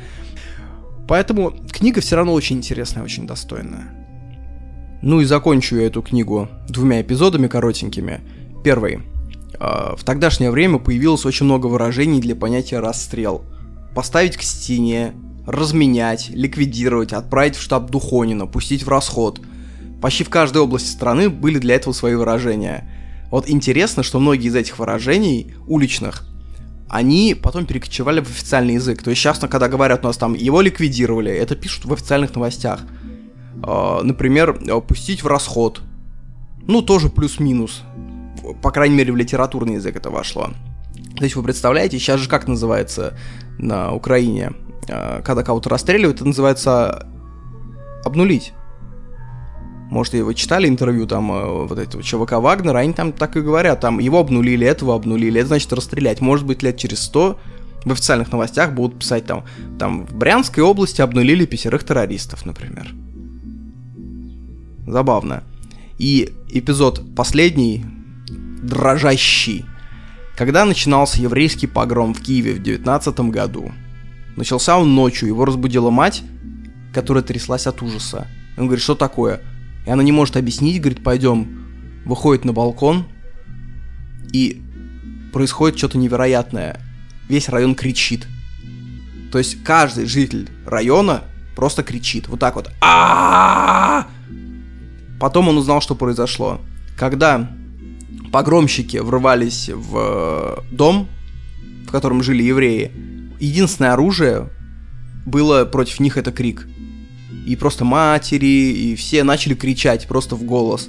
И соседние квартиры подхватили. И потом весь дом подхватил, соседний дом подхватил. И, представляете, весь район, говорит, я впервые видел, как целый город орет. И это, говорит, зрелище настолько страшное, что он, говорит, я думал, что я рациональный человек, но, говорит, это настолько повергает в ужас, настолько взламывает какую-то в голове э, гемо- гемоэнцефалитный барьер. Не дай бог кому-нибудь из нас такое услышать. Таким образом, друзья, что мы имеем? Да и ничего мы не имеем. Здоровья вам. Час 50 подкасту. Еще раз, подкаст Стружки, закрытый канал с книгами, закрытый чат подписчиков. Все в описании. Всех жду. Доброй всем ночи. Следующий подкаст в конце декабря. Новогодний, 34-й.